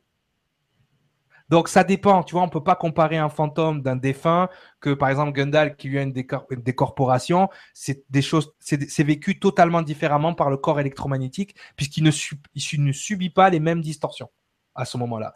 Euh, la plupart des esprits vengeurs ou des esprits en colère, ce sont des entités qui ont vécu des morts euh, très violentes et à un moment donné, ils prennent conscience que voilà, et que comme ils sont détachés de leur lumière, ils sont détachés de leur compassion et de la lumière qui les font être euh, bienveillants, ben, tout d'un coup, ils deviennent des entités malveillantes parce qu'ils ont été déconnectés de leur lumière trop longtemps. Par exemple, dans le cas d'un orbe, qu'est-ce que c'est quoi un orbe? Ben, C'est un, une, une, une, entité, un corps électromagnétique qui a été séparé de ses informations, de ses informations morphogénétiques trop longtemps. Donc, du coup, il n'apparaît plus avec l'énergie du corps, puisque l'énergie du corps, elle est mise à jour. C'est comme ça que tu grandis, c'est comme ça que tu grossis, c'est comme ça que tu passes de l'état de bébé à enfant à adolescent. Tout ça, c'est des informations qui sont envoyées par ta source et c'est des mises à jour de ton, de ton corps physique qui se manifestent par de la croissance. Mais la vieillesse, l'entropie, c'est ça aussi. C'est ton énergie à un moment donné, elle, envoie les informations d'entropie. Donc, si toi, tu es mort à 25 ans, forcément, elle va envoyer une mise à jour euh, de toi à 40 ans, si t'es pas, si t'as pas de corps physique à ce moment-là, tu reçois pas l'information. Donc c'est pour ça que les gens te voient toujours dans ton corps de 20 ans. Mais au bout d'un moment, le fait de plus avoir de mise à jour, eh ben, tout le système morphogénétique s'en va et tu deviens une boule d'énergie. Ce qu'on appelle des orbes, par exemple. Ou des hmm. filaments de lumière. Ça pourrait être ça, ok. Je, garde aussi ça dans un coin de ma tête à, vérifier, à analyser. Euh. En tout cas, ce que j'aime bien, c'est que c'est positif, c'est que nous sommes éternels et donc le terrain de jeu serait ici. La maison, c'est là-bas. Tout à fait. en même temps, il faut quand même s'amuser ici. Hein. Euh, si, on est là, il euh, faut kiffer l'instant aussi. C'est ça. C'est ça. Et encore une fois, là, je vais arrêter le partage, je vais revenir dire. encore une fois, en ce qui concerne les orbes, comme c'est de l'énergie, c'est de l'énergie condensée, on ne peut pas connaître, euh, on ne peut pas connaître à 100% l'origine du orbe.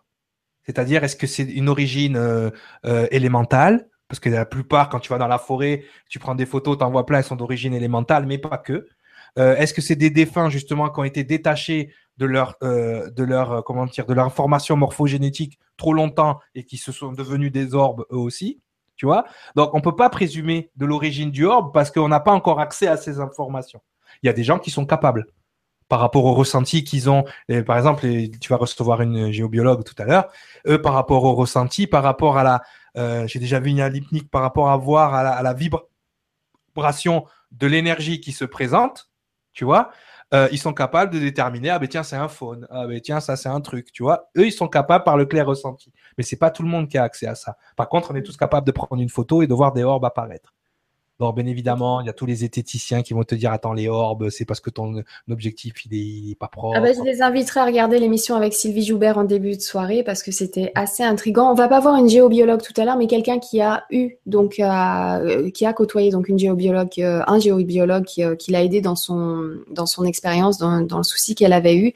J'ai une question de Nathalie et j'aimerais bien proposer une réponse, celle de Nicolas Augusto qu'on avait eu lors d'un cours vidéo avec lui qui nous dit C'est toujours froid Sensation de chaleur, c'est possible. Alors Nicolas Augusto nous a expliqué sur son expérience sur le terrain, parce que c'est une toute autre expérience avec Nicolas Augusto. Il nous a dit qu'ils avaient l'impression que euh, lorsqu'une entité se présentait, c'était d'abord chaud, comme si cette entité, euh, en, récupérant l'énergie qu'il y avait autour euh, dans son espace où elle était présente, c'était chaud, mais tout de suite derrière, ça devenait très froid et glacé, et que finalement, ils ont l'impression que quand ils touchent un point, une zone froide, c'était là où était, se trouvait l'entité. Mais qu'elle est déjà partie, simplement qu'elle a vidé cet espace énergétiquement et, et donc de chaleur aussi. Donc voilà. Il y a beaucoup, de, lieux communs dans la culture populaire ou euh, par exemple dans la série Supernatural, je sais qu'il y en a beaucoup qui le regardent parce que justement les frères Winchester ils font souvent la chasse aux fantômes. Euh, juste avant que le fantôme se manifeste ou quand il s'en va, euh, quand ils respirent, ça fait comme s'ils étaient dehors dans la glace en fait. Effectivement, ça pourrait être le, résultat d'une friction de l'air qui fait qu'à un moment donné, il baisse la température. Et encore une fois, on parle d'un passage d'une densité à une autre il faut, comprendre que ces énergies-là, euh, elles enfin ces entités-là, elles utilisent de l'énergie. Donc forcément, on le sait, quand, euh, quand on descend euh, de là-haut pour venir dans la matière, quand l'énergie descend dans la matière, c'est quoi l'énergie qui descend dans la matière? L'énergie qui devient matière, c'est de l'énergie qui ralentit et qui refroidit.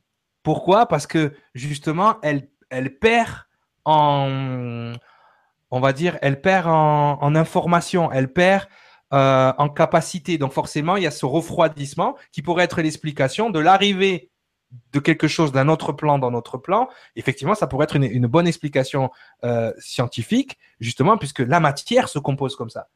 Donc, on parle de, quelque chose qui partirait d'une densité à une autre et qui, justement, créerait ce, cette impression de froid. Et nous, forcément, au niveau de l'épiderme, on, on le ressent. Moi, quand j'ai été en contact avec ce qu'on appelle une présence, j'ai pas vraiment ressenti une, baisse de température, mais j'ai senti vraiment le, l'espace, la pièce où on se trouve, c'est très très lourd tout d'un coup. L'énergie, la densité, euh, je sentais au niveau du crâne, au niveau du casque, c'était dur. Tu, sens que le passage du truc, il, t'amène une lourdeur sur toi. Donc ça, c'est, super. Voilà, c'est, c'est des choses à vivre. Donc on peut pas expliquer tant que vous les avez pas expérimentées. Mais, euh, mais le lieu commun, ça reste quand même le froid, en règle générale. Hmm. J'ai une autre question. Euh, est-ce qu'ils se nourrissent? Exactement, mais c'est là que c'est là dont j'allais t'en parler. Ils utilisent de l'énergie, donc forcément ils ont besoin d'énergie. Et la plupart du temps, ils utilisent l'énergie vitale d'un lieu. C'est pour ça que des fois ils partent pas d'un lieu parce qu'ils ont Ils ont l'énergie vitale nécessaire. Et cette énergie vitale, la plupart du temps, c'est eux qui l'ont créée. Comment t'expliquer? Des fois, il y a des, des gens qui meurent dans un château ou une maison. Et si tu veux, ils ne quittent pas ce lieu-là parce qu'ils se sont attachés énergétiquement. Leur énergie est un peu partout dans les murs. Leur énergie est un peu partout dans certains objets. Euh, D'ailleurs, des fois, pour faire partir des entités, on est obligé de brûler ou de détruire l'objet auquel ils sont attachés. Des fois, il y a des bébés, ils sont attachés à un doudou. Puis tu as les mamans, elles ont la bonne idée de rester le doudou, le nounours dans la chambre du bébé. Elle garde la chambre du bébé telle qu'elle était, parce qu'on peut comprendre une maman qui vient de perdre un enfant, elle a envie de rentrer dans la chambre et se donner le sentiment que, le bébé est toujours là. Le problème, c'est quand elles font ça, elles gardent une partie du bébé ici, et la plupart du temps, quand elles gardent trop d'énergie de cette personne ou de cet enfant dans une pièce, d'accord, elles empêchent l'âme de monter. Donc forcément, j'ai dit l'âme, t'as vu, j'ai fait, j'ai fait la bêtise. L'esprit électromagnétique de monter.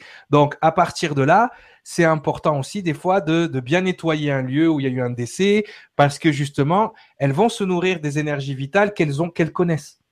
Et elles vont, quand elles ont plus d'énergie vitale dans un lieu, elles vont s'occuper de l'énergie vitale des gens qui sont dans le lieu. C'est pour ça qu'on le verra tout à l'heure, on va parler d'Amityville, je pense, de la famille, euh, le, fameux film d'Amityville et tout ça. Mais c'est pour ça qu'il y a des gens qui tombent malades, il y a des gens qui, se retrouvent avec euh, plus rien, euh, leur vie elle part à volo, il y a plus d'argent qui rentre. Pourquoi? Parce qu'à un moment donné, ils se nourrissent d'énergie vitale. Donc c'est là qu'on va rentrer dans le cadre de hantise et dans les cadres d'envoûtement. C'est-à-dire que des énergies, quand elles ont plus de réceptacles pour avoir de l'énergie vitale, elles s'attachent à ce qu'elles peuvent. Et elles vont s'attacher à ton champ électromagnétique. Et pour s'attacher à ton champ électromagnétique, suivant le plan où elles sont, elles vont se manifester à toi. Et, et des fois, elles se manifestent, elles te demandent est-ce que tu veux que je remplace ton âme? Tu vois, par exemple, dans les la métampsychose, les fameux changements, les échanges d'âme, ça peut être des trucs comme ça. Il y a des cohabitations énergétiques aussi dans des corps. C'est-à-dire que toi, tu es dans ton corps, mais en même temps, tu as, euh, ton beau-frère qui voulait pas remonter, il s'est collé à toi. Tu vois et donc, tu as des gens qui te détachent. Ces... Donc, ces énergies-là, suivant la forme qu'elles prennent, suivant le niveau vibratoire dans lequel elles descendent, elles multiplient, on va dire, les, les, euh, euh, comment dire, elle multiplie les, les, je vais pas dire les facéties, mais elles deviennent de plus en plus smart à attraper de l'énergie. Et quand elles deviennent de plus en plus smart à attraper l'énergie, mais c'est là qu'on tombe dans le cadre euh, d'envoûtement. C'est là qu'on tombe dans le cadre, parce que des fois c'est juste des parasites. C'est juste des bouts d'énergie de quelque chose qui a besoin de se nourrir. Et ce parasite, il vient se coller à toi. C'est fini. Cohabitation. Donc des fois, tu n'enlèves pas une personne, tu enlèves juste un bout d'une personne ou un parasite. Des fois, c'est une pensée. Des fois, c'est un implant ton père, il t'a maltraité pendant que tu étais enfant, tu as gardé cet implant-là, et quand il décède, eh ben, il y a cette partie-là de, lui qui reste là. il faut que tu t'en détaches. Tu vois? Donc oui, ces énergies se nourrissent d'énergie vitale, euh, ces entités se nourrissent d'énergie vitale. Donc après, ça se manifeste. Là, on pourrait passer toute une émission là, dessus hein. C'est clair. Donc euh, pour, pour, détendre l'atmosphère et prendre du recul, donc ces informations se nourrissent d'informations. Exactement. En final, c'est ça. Ok. Mais des fois, c'est pas négatif. Des fois, elles ont envie de t'aider. Des fois, genre, euh, euh, grand-père, il reste dans la maison parce qu'il projette mamie, il, protège mamie, tu vois. Il veut. Euh, des fois, c'est pas de mauvaises intentions. Moi, je sais que mon père, quand il est monté, il est parti vraiment avec le regret de laisser ma mère comme ça, et que effectivement, beaucoup de gens l'ont vu coincé à un moment donné, qu'il n'est pas tout à fait parti. Voilà, on sait qu'il est parti. Mais encore une fois, des fois, il y a des bonnes intentions qui font qu'on ne remonte pas. Mhm. c'est pas tout le temps négatif, hein, parce qu'on voit ça de façon négative, mais euh, c'est pas tout le temps négatif. Ok, j'ai une question de Dylan. Dylan, euh, je te propose de reposer la question juste l'émission d'après, ce sera le moment.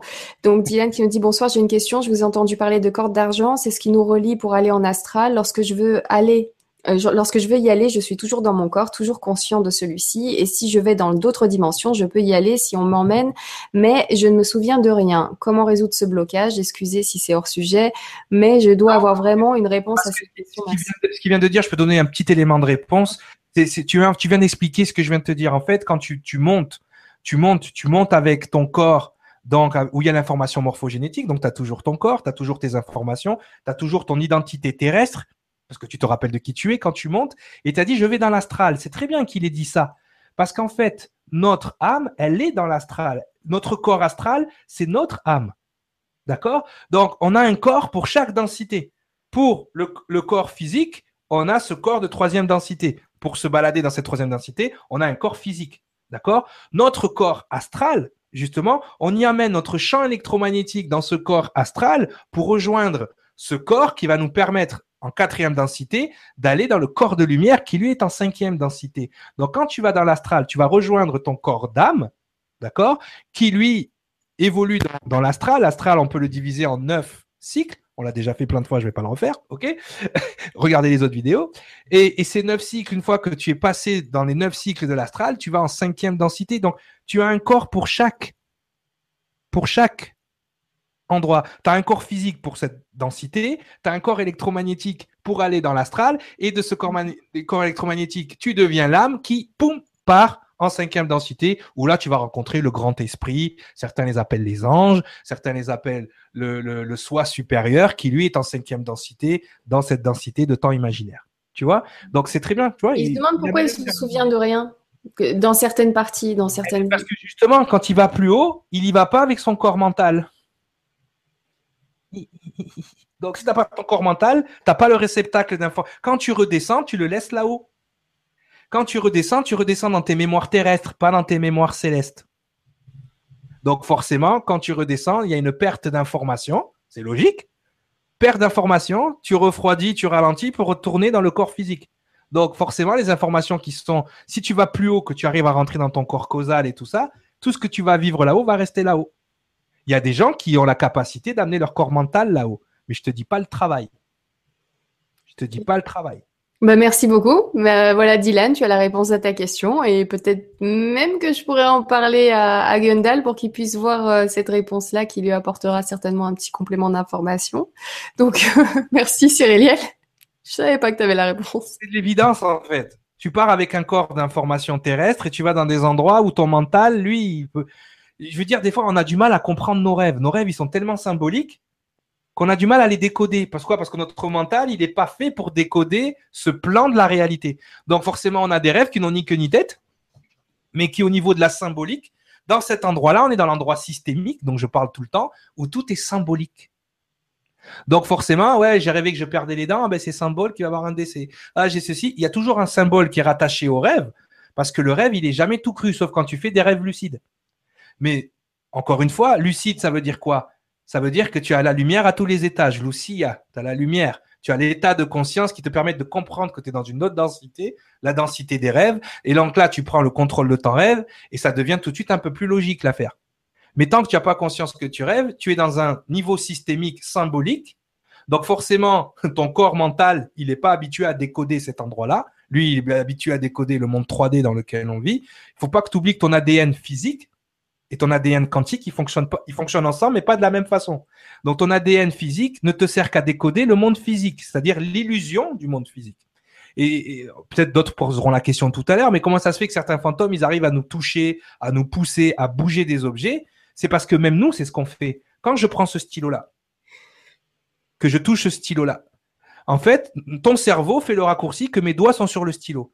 Mes doigts ne sont jamais sur le stylo si les atomes du stylo étaient de la taille d'une balle de golf et les atomes de mes doigts seraient de la taille d'une balle de golf, mes doigts ils seraient à trois terrains de foot du stylo. OK? Ce qu'on touche, c'est le champ électromagnétique du stylo et le champ électromagnétique de mes doigts. Ce qui se passe, c'est que le cerveau, lui, il décode pas tout, donc il fait un raccourci que mon stylo touche mes doigts. Parce que tes yeux ne voient pas au niveau subatomique. Si tes yeux voyaient au niveau subatomique, bah, tu verrais un peu pourquoi les fantômes, ils arrivent à bouger des objets tout simplement. Ben, tu réponds à la question de Nathalie, enfin en tout cas à son commentaire qui disait Je ressens parfois comme une main sur mon épaule avec sensation de chaleur ou ailleurs sur le corps, c'est curieux. Donc voilà, il y a effectivement ce, contact euh, physique, oui, euh, énergétique. La sensation de chaleur vient de quoi? Vient du fait que certainement l'entité qui ça fait des frictions, c'est ça dans le. Voilà, vient de la friction ou vient aussi du fait que ça fait pas longtemps qu'elle a été détachée de son corps de, chaleur ou de lumière et qu'elle a encore cette lumière en elle. Il y a des gens qui la gardent longtemps cette lumière, c'est-à-dire qu'ils restent dans ce plan-là tout en gardant leur leur, leur énergie euh, céleste. Donc ça aussi, ça c'est au cas par cas en fonction de la vie de chacun, en fonction du taux vibratoire de l'entité quand elle passe de l'autre côté. On peut pas faire une généralité. C'est pas possible. Bon, allez, je vais passer à mes dernières diapos et après on prendra les questions. Est-ce qu'il y avait d'autres questions? C'est bon? Euh, il y, en a, il y en a tout, tout, du long en fait des questions, mais c'est vrai que euh, je, vais te laisser continuer, comme ça on va essayer de pas trop euh, déborder sur l'émission d'après. je te laisse continuer, on verra si on a le temps de prendre deux trois questions supplémentaires. Allez, tu vois, je, je pensais pas j'aurais tenu aussi longtemps hein, sur le sujet, honnêtement. Mais tu vois, il y a tellement de choses à dire en fait finalement. Ah tiens, tu nous l'as remis le copain. ah ouais, tu remis voilà notre fameux ectoplasme de slime de Ghostbusters. Alors c'est vrai qu'il y a un terme qui revient souvent dans le monde de la dans le monde un peu de, du paranormal. Alors, je vais, prendre les termes, hein, je vais essayer de prendre les termes. tout à l'heure, je vous ai parlé du, du, terme de euh, d'Alan Kardec, donc le, le périsprit, d'accord? Donc ça, c'est c'est euh, des termes qu'il a. Voilà, la définition de spirit ou de spirisprit, ça vient du grec péri et tout ça, de l'esprit. Bon, c'est ce qu'il y a autour de l'esprit. Et le mot ectoplasme dire un peu la même chose. En biologie, l'ectoplasme, c'est contrairement au cytoplasme, c'est ce qui est autour, qui vibre autour de la de la cellule. D'accord? Donc, on en reviendrait à ce corps qui est autour euh, de notre corps physique. Euh, un ectoplasme, alors dans l'ancien temps, on le manifestait comme ça. Quand un médium se mettait en, en position de transe, il avait accès, euh, justement, il était donc, euh, on voit, on voit ce truc qui sort de son nez. Ouais, parle-nous-en tout de suite parce que ça fait bizarre. Ouais, c'est ça, c'est certainement des montages de l'époque. Ils n'avaient pas Photoshop, donc ils faisaient n'importe quoi. Le problème de cette époque, c'est que tout ça a été ridiculisé parce que beaucoup de médiums, hein, c'est toujours le cas au, moment où, euh, où on se parle, euh, beaucoup de médiums ont fait des facéties pour se faire passer pour des, euh, euh, des grands spirites justement. Et du coup ils étaient tournés en ridicule puisque c'était des montages c'était des bêtises. Mais d'après les témoignages de gens qui avaient vu des ectoplasmes ça se manifeste comme ça comme une espèce de fumée de voile qui sortirait des médiums ou d'énergie qui sortirait des médiums au moment où ils rentrent en transe. D'accord? Donc ça, c'est c'est quelque chose qui, qui, dans les années 20, les années 30, euh, voilà, on, en parlait beaucoup, cet ectoplasme, et euh, ça serait encore une fois, alors ça serait manifesté par un médium, c'est extériorisé par un médium en état de transe. Tu vois, il y a beaucoup de témoins qui en parlent des ectoplasmes, mais le souci, c'est qu'à cause de, de dessins comme ça, bon, celui-là, il est déjà moins explicable, on peut pas savoir si c'est un montage ou pas.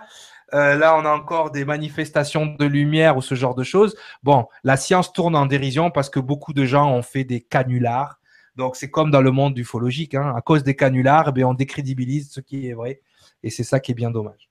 D'accord? Euh, ensuite, il y a un autre phénomène qui est le phénomène de poltergeist. D'accord? Alors poltergeist pour les Allemands, ok? Donc euh, poltergeist, ça veut dire frappeur. Alors souvent on dit que c'est des fantômes, et les poltergeists ne sont pas, on peut pas les considérer comme forcément des revenants ou des fantômes dans le sens morphogénétique encore. Le poltergeist n'est pas une apparition. vous avez tous vu le film hein, qui nous a bien fait peur quand on était plus jeune. Oui. Euh...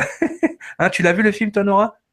Esprit frappeur, ouais. Non, non, mais oui, c'est Poltergeist, oui, mais j'ai ah. quasi tout vu là-dedans. Voilà. Donc, Poltergeist, voilà. Donc, c'est pas forcément euh, dans le sens fantôme du terme, c'est-à-dire euh, une onde électromagnétique ayant la forme d'un être humain. Hein, comme on pourra le voir avec les dames blanches ou ce genre de choses. Là, on est plutôt dans des manifestations autour d'un être vivant. D'accord? Souvent, on s'est rendu compte que dans le cadre de Poltergeist, euh, c'était l'être qui vivait dans la maison ou qui manifestait ou qui activait l'énergie frappeuse. On va l'appeler comme ça. Donc c'est vrai que le film Poltergeist, euh, euh, moi je la trouvais super mignonne cette actrice. Elle est toute mignonne, elle est mignonne, hein, oui. Hein? C'est comme dans l'Exorciste, hein, elle est mignonne la fille aussi. Hein. C'est toute mimi. C'est l'enfant stellaire dans VCL. Là. Ah, ces petits yeux là, tu te donnes le bon Dieu sans confession et tu te chies pendant tout le film. T'es pas bien. Donc voilà. Donc voilà, déjà là, est moins drôle. Elle est moins rigolote. Voilà, donc ça c'était pour détendre l'atmosphère. Le poltergeist le plus connu, c'est celui de Rosenheim. D'accord? Donc, ce qui s'est passé à Rosenheim, en fait, euh, pour résumer, hein, pour résumer très vite, on est, on est dans le cadre d'une entreprise euh, ou d'un hôpital, je sais plus trop bien. Euh, en fait, on est dans un édifice et à Rosenheim et dans cet édifice, il se passe des phénomènes inexpliqués. C'est-à-dire que euh, les gens de l'entreprise, enfin les gens de l'édifice rentrent souvent, euh, les néons ont explosé, des choses ont changé de place et surtout un fait euh, qui est quand même troublant. Il se retrouve avec des factures d'électricité, en voiture en voilà, et, des, et surtout des factures de téléphone. Euh, des factures de téléphone euh, surdéveloppées à ce qui se passait d'habitude. Et ces factures de téléphone, bien évidemment, on est capable de remonter le numéro. Ces numéros-là sont tous composés pendant la nuit alors qu'il n'y a personne dans l'édifice et c'est un numéro inconnu des gens qui travaillent là. Donc, je te dis, à cette époque-là, les téléphones, c'est les téléphones où il, c'est pas on appuie là, hein. c'est les téléphones où il faut tourner. Oui. Tu vois, on met le doigt où ça tourne. Donc, forcément, euh, bon là, on voit le gars, je sais pas, il est attrapé par un truc, il, il est soulevé. Donc, forcément, ça pose des interrogations. Ces interrogations, en fait, elles commencent à être euh, tu vois, le monsieur derrière lui, il a je crois que c'est un stylo qui se soulève, hein, on le voit là sur le côté. Euh, elle commence à être de plus en plus euh, importante, ces manifestations, euh, en la présence de la secrétaire, en fait, qui s'appelle Madame, c'est Marie Schneider. Voilà. Et Marie Schneider, c'est la dame que tu vois là. Et à chaque fois qu'elle est là, les phénomènes s'intensifient et son comportement commence à changer. Elle devient de plus en plus euh, nerveuse. Et chaque fois qu'elle est de plus en plus nerveuse, il se passe des phénomènes de plus en plus euh, de plus en plus graves. Des choses se soulèvent, les chaises se télescopent à travers euh, à travers la à travers les pièces, jusqu'à un moment donné où son état devient complètement hystérique, ils la font enfermer. Et à la seconde où ils la font enfermer, les phénomènes commencent à baisser dans l'édifice. C'est-à-dire qu'il y en a quasiment plus, voire plus du tout. D'ailleurs, elle change de boulot, puisque du coup, elle peut plus travailler là, ils, la veulent plus. Hein. Il, y a, un grand scientifique qui s'appelle Monsieur Bender, le professeur Bender, qui est venu étudier ça, et il a, il a donc défini que c'est elle qui provoquait l'énergie frappeuse dans l'entreprise. D'accord? Et tout ça ensuite, bon, l'histoire ne nous dit pas comment, comment ça a terminé, mais en fait, tout ça nous explique que dans le phénomène du poltergeist, c'est toujours autour d'un individu. Donc, ça serait un individu tourmenté qui, justement, projetterait ce qui se passe. Donc, bien évidemment, on serait dans le cas, on pourrait avoir, euh, on serait dans le cas où on pourrait avoir peur, où on pourrait avoir euh, tous ces genres de choses. Euh, il faut faire très attention, encore une fois. Euh, des fois, ce sont des choses que nous, on projette électromagnétiquement. Donc, on pourrait penser un fantôme alors que c'est juste un petit message de Freddy qui dit mort de rire au moment précis où Cyriliel a prononcé le téléphone, le sien a vibré. Alors oui, et c'est pas le sien, c'est le mien parce que Gundal est prêt pour euh, donc c'est un petit coucou de Gundal. Il nous dit je suis prêt, je suis au taquet. Donc voilà, donc il n'y a pas de souci. J'ai prévenu qu'on aurait peut-être 10-15 euh, minutes de retard. Donc euh, voilà, mais, mais oui, on, on, joue de synchronicité ce soir, hein, même dans les petits messages des uns et des autres, mais tout à fait rationnel pour le message, il n'y a pas de problème. Et, et sinon, bah, dans la synchronicité, par contre, voilà, ouais, c'est étonnant. Donc ça, c'est un petit coucou à Stéphanie, justement, les fameuses dames blanches, d'accord? Donc les, les, les, fameuses dames blanches les plus connues, hein, qu'on a, on a tous, dont on a tous entendu parler. Euh, on a tous entendu parler quand on, est, on était ado, et moi je vais vous raconter une histoire qui m'est arrivée véridique, euh, d'autostoppeuses forcément des, des, femmes qui se sont fait frapper sur le bord de la route et dont l'esprit électromagnétique erre au bord des autoroutes, elles rentrent dans les voitures et provoquent euh, des accidents. Hein, n'est-ce pas? Euh, Moi, il m'est arrivé, enfin, il m'est arrivé un truc. C'est pas moi directement, mais j'ai été témoin du truc. Euh, j'étais euh, là où j'habite à Toulouse, en fait. Derrière, on a, on a une, une espèce de, de chemin d'ailleurs qui s'appelle le chemin des étroits. Je sais pas pourquoi il s'appelle comme ça. Et sur ce chemin des étroits, il y a une boîte de nuit qui s'appelle qui s'appelait à l'époque, ah je me rappelle plus. Et, et donc nous on pouvait y aller à pied quand on était jeune, donc on y allait à pied. Et donc, on rentre dans cette boîte de nuit et je suis donc avec des, des amis. Et là, justement, on voit une, une demoiselle, donc euh, euh type asiatique, euh, super sexy, euh, fille de clip, tu vois, et qui commence à nous faire des clins d'œil, qui commence à nous parler et qui commence ceci, cela, et qui drague très clairement mon pote Alain, euh, qui est à côté de moi. Et donc, il arrive ce qu'il arrive, euh, voilà, ils dansent, euh, les corps se rapprochent, tatati tatata, euh, ils passent la soirée ensemble. Comme on finit toujours à la boîte de nuit, on part sur les coteaux de pêche David à Toulouse pour voir le lever du soleil. Hein, ça, c'est très romantique avec les filles, on faisait ça souvent. Tu vois, donc on partait sur les coteaux de pêche David qui, qui étaient en, en, en hauteur par rapport à la boîte de nuit. Et, donc, euh, elle passe la journée avec nous, puis après elle dit ouais, est-ce que tu peux Elle demande à mon pote, est-ce que tu peux me ramener chez moi? J'ai pas. Du coup, ma, mes copines elles sont rentrées, j'ai pas de quoi rentrer chez moi. Donc, on la ramène chez elle, on la dépose devant chez elle et nous on rentre. Ok? Euh, Elle lui donne pas son numéro de téléphone, elle a dit non mais passe demain me voir, y a pas de problème, euh, on se revoit demain. Le lendemain il y retourne et moi je suis avec lui dans la voiture. il, il, il monte il reste 10 minutes à l'intérieur, donc je me suis dit, je, me suis dit à l'époque, on n'a pas les portables hein, pour dire tu reviens, qu'est-ce qui se passe, euh, vous êtes dans la chambre, peut-être qu'on fait. Il revient, il revient pâle, comme on dit à Toulouse, il, est pâle comme une louve. C'est, je te dis, il a les yeux dans le vide et il parle pas.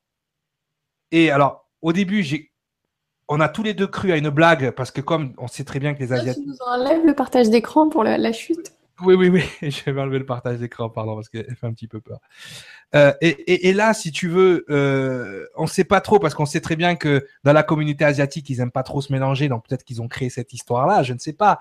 Mais en fait, il me dit, je suis rentré, j'ai parlé à sa, à sa mère, à son père, ils m'ont montré des photos, ils m'ont montré un mémorial, ils m'ont montré un article de presse comme quoi elle était morte, écrasée, là, devant le, devant le bikini. Voilà, la boîte s'appelait le bikini. Euh, devant le bikini. Et, euh, et, et je sais pas avec quoi j'étais hier soir. Et moi, je l'ai vu, j'étais avec elle, je lui ai parlé. Voilà, c'était une des histoires qui m'était arrivée. Tu vois, et, et, donc il est rentré là et il a flippé. Donc après, on s'est dit, s'il faut, c'est une embrouille, c'est quelque chose, je sais pas. Peut-être qu'elle avait une jumelle, les parents, ils ont pété les plombs, ils ont pas, tu vois. Mais sur le coup, mon pote, il voulait plus en entendre parler, on n'est plus jamais retourné là, et voilà, le genre de choses. Donc, et on s'est dit, c'était une dame blanche. Mais bon, le là avoir un contact physique, là, on n'était pas en présence d'un ectoplasme, donc on reste dubitatif. Toujours, on prend des pincettes, mais l'histoire fait flipper. Hein voilà. Parce que de là à ce qu'une entité soit capable de régénérer un corps totalement, alors là, je laisse les spécialistes euh, nous parler de ça, mais recréer un corps physique au point que tu embrasses la personne, je ne sais pas. Je ne sais pas si c'est possible. En tout cas, on reste toujours en suspens. Est-ce que c'était une blague des parents pour que lui s'éloigne, hein, un jeune métis, hein, avec euh, peut-être ça leur plaisait pas. Mais en tout cas, on reste en suspens sur cette histoire, juste pour vous raconter des histoires avec les femmes blanches. Et les dames blanches. les femmes blanches. Oh là, lapsus. Oui, parce que tu disais c'était un jeu noir, peut-être que ça les dérangeait, donc oui. Euh, ouais, ça serait étonnant ce genre de, d'utilisation euh, de, de, Ah, moi j'ai été. T'inquiète, moi j'ai vu des parents faire n'importe quoi. Hein, D'accord. Pour leur fille. Alors, là, je vais montrer quelques photos des clichés les plus connus euh, et on va terminer là-dessus euh, au niveau des euh, au niveau des fantômes. Donc ici, alors je vais l'agrandir hein, un petit peu, je vais le zoomer pour que vous voyez bien. Ça va. Étonnamment, je te l'ai pas demandé. Ah, là tu veux pas trop qu'on zoome. Alors ça c'est. Bon, ben là, on est bien. Peut-être que certains veulent le zoom, mais. là, on parle de fantômes, c'est-à-dire de manifestations, encore une fois, avec un morphotype, avec un corps. OK? Donc, les fantômes, là, on parle de, l'apparition. Alors, c'est au sanatorium de euh, Waverly Hills aux, États-Unis. C'est en Louisiane. Et là, on voit apparaître, donc, euh, un sanatorium. Donc, il y avait à ce moment-là, euh, dans ce sanatorium, des gens qui étaient. voilà, hein, c'est ce que c'est un sanatorium. Et donc là, on voit l'esprit errant de Marie Lee. Voilà, c'était une, ancienne patiente du sanatorium. Donc, elle, est très connue là-bas et elle se manifeste souvent elle se balade. Bon, elle n'a pas l'air d'avoir beaucoup de vêtements, mais en fait, en même temps, on ne voit pas bien. Ensuite, elle me dit non, zoom pas trop. Euh. Alors c'est là, c'est là déjà, on voit déjà. Alors euh, quelqu'un, alors c'est ça, ça a été pris au, hum, comment dire, euh, c'était en 91, c'est le Ghost Research Society qui a hum, qui a pris cette photo. Donc c'est le Bachelor Grove Cemetery, c'est le cimetière donc, c'est un des cimetières de Chicago où on voit apparaître donc cette entité. Donc, tu vois quand même, il faut manipuler la photo pour voir apparaître la, l'entité en noir et blanc, mais on voit bien quelqu'un qui est assise donc sur, sur le bosquet. Photo très nette. Hein? Photo très nette, ouais. Oui. Là, celle-ci, elle vient du Musée national de la marine de Greenwich en Angleterre. Donc ça, c'est un vieux curé qui a récupéré, qui a pris cette photo parce que bien évidemment, ils sont au fait de ce qui se passe. Donc voilà, on voit une personne. Alors je sais pas, tu veux qu'on zoome? Ici, là, sur le côté. Tu vois bien? Oui, ça va aller? Comment dire? Comment, comment te dire? Après, il faut aller se coucher. Moi, il faut que je traverse la forêt. Donc, en fait, il faut que je traverse tout mon jardin pour aller jusqu'à chez moi. Là, je te dis pas. Hein je vais. Heureusement qu'il y a des détecteurs de lumière, enfin des détecteurs de présence partout. Ça aussi des détecteurs de présence qui s'allument alors qu'il n'y a personne. Ah, ça c'est. Non, mais ça, ça peut être un petit, un petit chat, un petit, un mulot. Ah, mais ça, on se voile la face. donc voilà, donc il s'agrippe à la rampe de l'escalier. Alors celui-là, celui-là, c'est un qui me fait le plus flipper. Euh, donc ça, en fait, c'est euh, à ah, Wenton Hall. À Wetton Hall. Donc, il y a eu un incendie. Donc, c'était en 95. Et en fait, les pompiers, bien évidemment, ils font des états des lieux, ils font des photos. Et quand ils ont pris la photo, ils ont pris, cette photo, ils ont vu cette petite fille. derrière. Et euh, cette petite fille, en fait, ils pas, il y avait pas de petite fille dans l'établissement qui a brûlé, euh, ni dans les victimes. Donc, ils en ont déduit que c'était en 1677. En fait, il y a une jeune demoiselle du nom de Jane Sherm euh, qui avait 14 ans et qui avait mis le feu, justement, il y avait eu de nombreux morts, donc ça avait dû la traumatiser. Tu vois comment un traumatisme peut nous faire garder de l'énergie vitale à un endroit précis? Elle avait mis le feu à cet endroit-là, il y avait eu beaucoup de morts, ce qui a certainement la traumatisé, mais ce qu'on voit à l'écran, c'est certainement son traumatisme de petite fille qui est resté là. Et donc, du, du coup, chaque fois qu'il y, a eu un incendie, ben, c'est manifesté. Ouais, ça va aller? C'est bon? On est bien, on est bien, on est bien. Est-ce qu'on commence à avoir des frissons Moi, je vais commencer. Euh, Il y a Nick Costa qui nous dit euh, J'adore, vous êtes des malades. Ouais, non, tu vois, c'est. on est des psychopathes, tu sais pas, toi. Ah, on est des fous. Allez, on continue. On est des fous. Hein. Ce sujet-là, fallait bien qu'il sorte à un moment ou un autre sur Nuria TV. On va dire qu'une fois par an. Voilà. Ça, suffit. Ça, suffit. Mais c'est bien. Fais surtout le soir. Tu devrais faire des émissions les après-midi, c'est mieux les dimanches après-midi. Quoi qu'une fois tous les deux ans, hein. on a fait la nuit Nuria sur ce thème-là. La prochaine fois, on fera autre chose euh, sur un thème complètement inverse. on fera d'autres trucs. On, en a des sujets. Hein. La dernière fois, d'ailleurs, avec, Guillaume, on a trouvé un sujet d'émission. Il faudra qu'on le fasse aussi. C'est très bien. C'est clair. Alors ensuite, euh, donc, on va passer à l'image suivante. Ah, mamie, mamie Michel, d'accord. Alors, je vais agrandir la photo parce que tu vas voir que alors ça c'est Denise Russell. Ah oui. Et derrière Denise Russell, on voit un monsieur. Donc, si tu vois la photo pour la première fois, tu te dis, bah, il y a son mari derrière, tout va bien. Sauf que oui, effectivement, c'est bien son mari qui est derrière Denise. Sauf que son mari, alors la photo date de 97 et papy est mort en 84. Voilà, voilà. Ah, tu veux que je un petit peu? Ça, va aller? Non, mais ça va aller parce que moi, du coup, derrière, j'enchaîne euh, un peu sur le, sur le même thème. Hein. Je, là, tu, tu me mets dans le bain. Parce que oui, c'est tranquille. Moi, c'est moi, je vous ai fait un peu l'explication euh, hein, électromagnétique, mon cul sur la commode. Mais maintenant, euh, après, tu vas passer avec Gundal, tu vas passer dans parce que lui, il a expérimenté le truc. Hein, donc là, on va se faire, comme on a dit sur le titre, un ascenseur émotionnel avec Gundal. C'est-à-dire qu'il y a des fois, on va aller, euh, on va faire des, on va faire des pauses. Hein. On va parler film, on va parler autre chose, on va parler film, on va parler autre chose, parce que c'est bien de pas rester deux heures sur les gens comme Gundal aux États-Unis, on les appelle les experiencers parce qu'ils ont expérimenté le truc, tu vois. Donc forcément, et d'ailleurs tout ce qui fait là, tout son son art qui est magnifique avec les intricités et ce genre de choses, c'est des choses qu'il doit recevoir grâce à ce quand il a fait sa NDE, il est revenu avec ça. C'est-à-dire que maintenant il voit ces trucs-là, alors qu'avant il les voyait peut-être pas. C'est ça, exactement. Donc, on, on verra ça avec lui. N'hésitez pas à lui poser vos questions. Et, il est revenu avec de l'info. Hein. Ça, explique un peu le phénomène walking tel qu'on l'a expliqué euh, depuis longtemps. Ensuite, alors là, celui-là, on voit pas très bien, elle n'est pas terrible la photo, mais je me dis peut-être tant mieux. D'accord? Attends, non, on la voit même pas. Oula, attends, j'ai eu un flash. Elle est arrivée. C'est bon? Euh, Ok, je cale la caméra sur toi. Déjà avec euh, le. Tout va bien. Hein, tu vois déjà. Il ne peut plus rien nous arriver d'affreux maintenant. Alors a priori, ça c'est une vidéo, c'est une vidéosurveillance. Ah ouais, les vidéosurveillances aussi c'est génial puisqu'en fait les vidéosurveillances ont un taux d'image par minute qui permet justement de capter certaines ondes électromagnétiques. Bon, alors, ce qui peut arriver avec les vidéos, la vidéosurveillance, c'est que je te donne un exemple. Toi, tu passes devant la vidéosurveillance, si tu veux, il y a un bug au niveau de la caméra et dix minutes après, on voit ton, ton image repasser devant la caméra, mais c'est pas juste qu'elle a été enregistrée dans la fréquence électromagnétique de l'image. Donc en fait, on voit ton propre fantôme alors que tu es vivante. Ah. Oui. Des fois, voilà, comme un, opérateur sur un, appareil photo qui peut rester longtemps euh, ouvert, et donc à ce moment-là, on a l'impression qu'une personne n'est pas tout à fait nette. Euh, et que ça devient un fantôme alors que c'était vraiment une vraie personne. Donc, euh, ouais, mais ça arrive, ça arrive avec l'iPhone. Tu prends une photo ou genre ton iPhone il est allumé sur la caméra. Tu sais, ça arrive.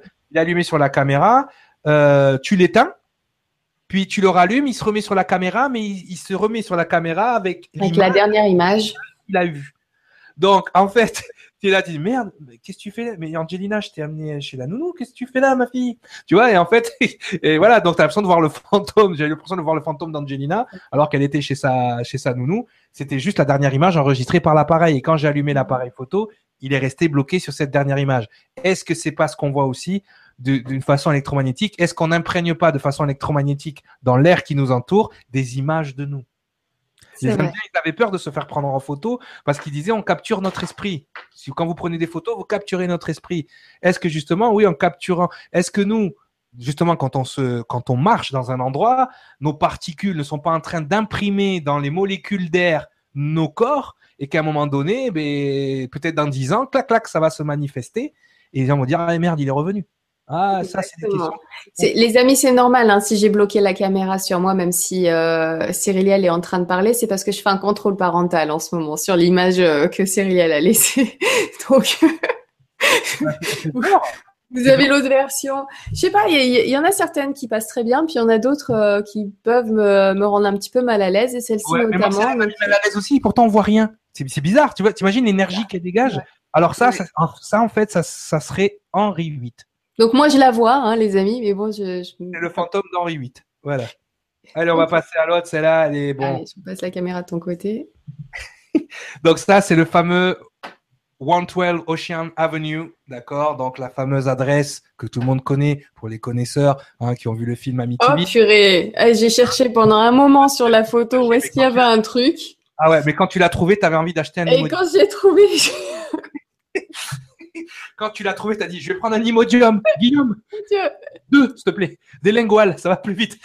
Ok, les amis, je me la garde pour moi. Euh, on va rester là pour. Euh, je sais pas, hein, peut-être que ça peut vous embêter, mais je me dis qu'au pire, si vous êtes, si vous regardez en replay, vous allez pouvoir euh, fixer, mettre pause et revenir dessus et, la, la, regarder. mais, mais pour ceux qui se la prennent comme ça, d'un coup. Pas l'histoire d'Amityville, mais en fait, c'est la famille Lutz. c'est la famille, pardon, Defoe qui qui a été décimé par le fils aîné qui a tué six membres de la famille. Donc ensuite, il y a une famille qui vient s'installer là et ils vivent l'enfer. La maison saigne, euh, enfin, il se passe des trucs, des, des phénomènes là-dedans.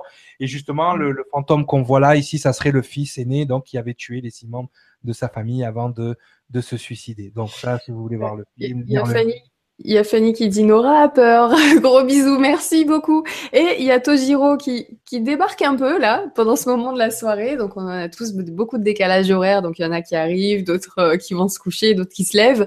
Euh, non, ce n'est pas un de mes chats. Hein, c'est vraiment du plastique. C'est histoire de se mettre dans l'ambiance. Mais je crois qu'il y en avait pas trop besoin vu la fin de soirée que nous propose Cyrielle euh, sur son émission. Ah, peut-être j'aurais dû commencer par ça. Bon, enfin bref. Ensuite, bon, celle-là, elle est mignonne. Hein, celle-là, elle est mignonne. Elle est mignonne, ok. Ah, ça va. Ah, elle est mignonne. Ouais, ouais, T'as vu quand c'est les dames, ça passe mieux. Hein oui. Non, non, mais c'est, euh... non, mais, non, mais c'est ça. Bon, alors en fait, ça, c'est une photo Kodak, en fait. Euh... Et, euh... et donc là, on voit, on voit encore, on voit encore une manifestation dans une forêt d'une demoiselle. Attends. Oui. Il y a Julien qui me dit ça fait trop peur, je vais devoir aller dormir avec la lumière allumée. Et il y a Bertrand qui nous dit j'ai trouvé ma motivation pour ne pas aller me coucher, la voilà. Allez, on se retrouve sur ma page Facebook après l'émission et on se passe, on se passe des, des trucs drôles pour aller se coucher parce que là, c'est vrai que là, même moi, je, je suis tout cyriliel que je suis, je suis pas fier de traverser les jardins. Je te le dis dessus. Voilà, t'es pas fier de traverser le jardin. Moi, j'ai fait une des émissions à 2 heures du matin, hein, sur les poltergeists. Ça va pas, toi Là, tu m'as battu, Cyriliel, parce que pour, pour Gundal, euh, on, on, bosse un petit peu ensemble sur l'émission d'après. J'ai fait une sélection, j'ai été soft quand même. J'ai pris des vidéos représentatives de, mais les plus soft. Bien sûr, pour sectionner les softs, je m'en suis déjà tapé pas mal. Hein. Donc euh, voilà, je pense que c'est peut-être un, un trop plein de la semaine qui fait que là, j'ai du mal à. Ah, c'est dur. Hein? Allez, vas-y, celle-ci, elle est cool. Grand écran, ça passe. Elle est sympathique, la petite dame. Il y en a une autre. Alors celle-là, elle est, elle est, très connue. Ah, elle est très connue. Elle est même euh, limite ufologique là. Oui, effectivement, parce que voilà le, le, le, la personne qui a pris qui a pris cette photo, donc il était il était en famille. Pareil, c'est toujours photo Kodak. Euh, bon, il a certifié qu'elle n'était pas retouchée. Bon, Kodak a vérifié et euh, a, ils, ont vu aucun, aucun trucage. Aucun trucage, voilà. Donc ça a été confirmé que qu'elle mm. n'est pas. Et, Kodak eux-mêmes, hein, ils ont récupéré. Kodak eux-mêmes, ouais, je te confirme. C'est ça. effectivement, on verrait une espèce de spationaute derrière. Alors peut-être un voyageur du temps. Vous voyez, donc on peut pas dire forcément que c'est un fantôme. Ça peut être une autre manifestation d'autre chose. De toute façon, sur Nurea, on est prêt à accepter euh, ce genre de choses. Donc forcément peut-être un voyageur du temps, un extraterrestre, enfin ce que vous voulez. Mais en tout cas, euh, cette photo est, vraiment véridique. Hein. Donc, euh, elle fait moins flipper. La Sans trucage, ouais. La petite est mignonne. Hein, Voilà, ça va. Bon, la prochaine, je sais plus. Ah oui, bon, là... surprise. Allez, on y va. Donc ça, c'est sur une tombe. Euh, c'est en Australie. Euh, et donc, une dame était venue se recueillir sur la tombe de, sa fille et elle prend la photo et bon évidemment, ben, on voit apparaître ce bébé euh, sur la photo alors que sur au moment de prendre la photo, le bébé n'y était pas. Hein? Voilà. On va passer. Ça, c'est bien. Il y a Théo qui nous dit mort de rire, sérieux, j'ai flippé la dernière. C'était celle de tout à l'heure, là. Je pensais, c'est déjà là, la, la présence et, les yeux, comme ah, ceux de à la nuit, quand il y a un peu de lumière. Pourquoi t'as des yeux comme ça? Vas-y, tu te manifestes. Tu peux pas te manifester en Mickey ou en Pluto. Non, le gars, il, avec des yeux de dingue. Voilà. Et il y a, y a, Jordan qui nous dit j'ai appelé mon chien et allumé la lumière. Non, j'ai pas peur. ça va aller, t'inquiète. Moi, je, je crois que je vais rester dans mon chalet jusqu'au lever du jour, en fait de toute façon, le jour se lève dans, dans trois heures, ça va. Hein. Je reste là. Yona, elle va se lever. Mais tu fais quoi? J'ai pas fini l'émission. Je, je fais le débrief. voilà. Donc voilà. Donc ça, encore une fois, voilà. Allez, on va prendre à la 11. Il en reste plus que deux. Ok. Euh, hop.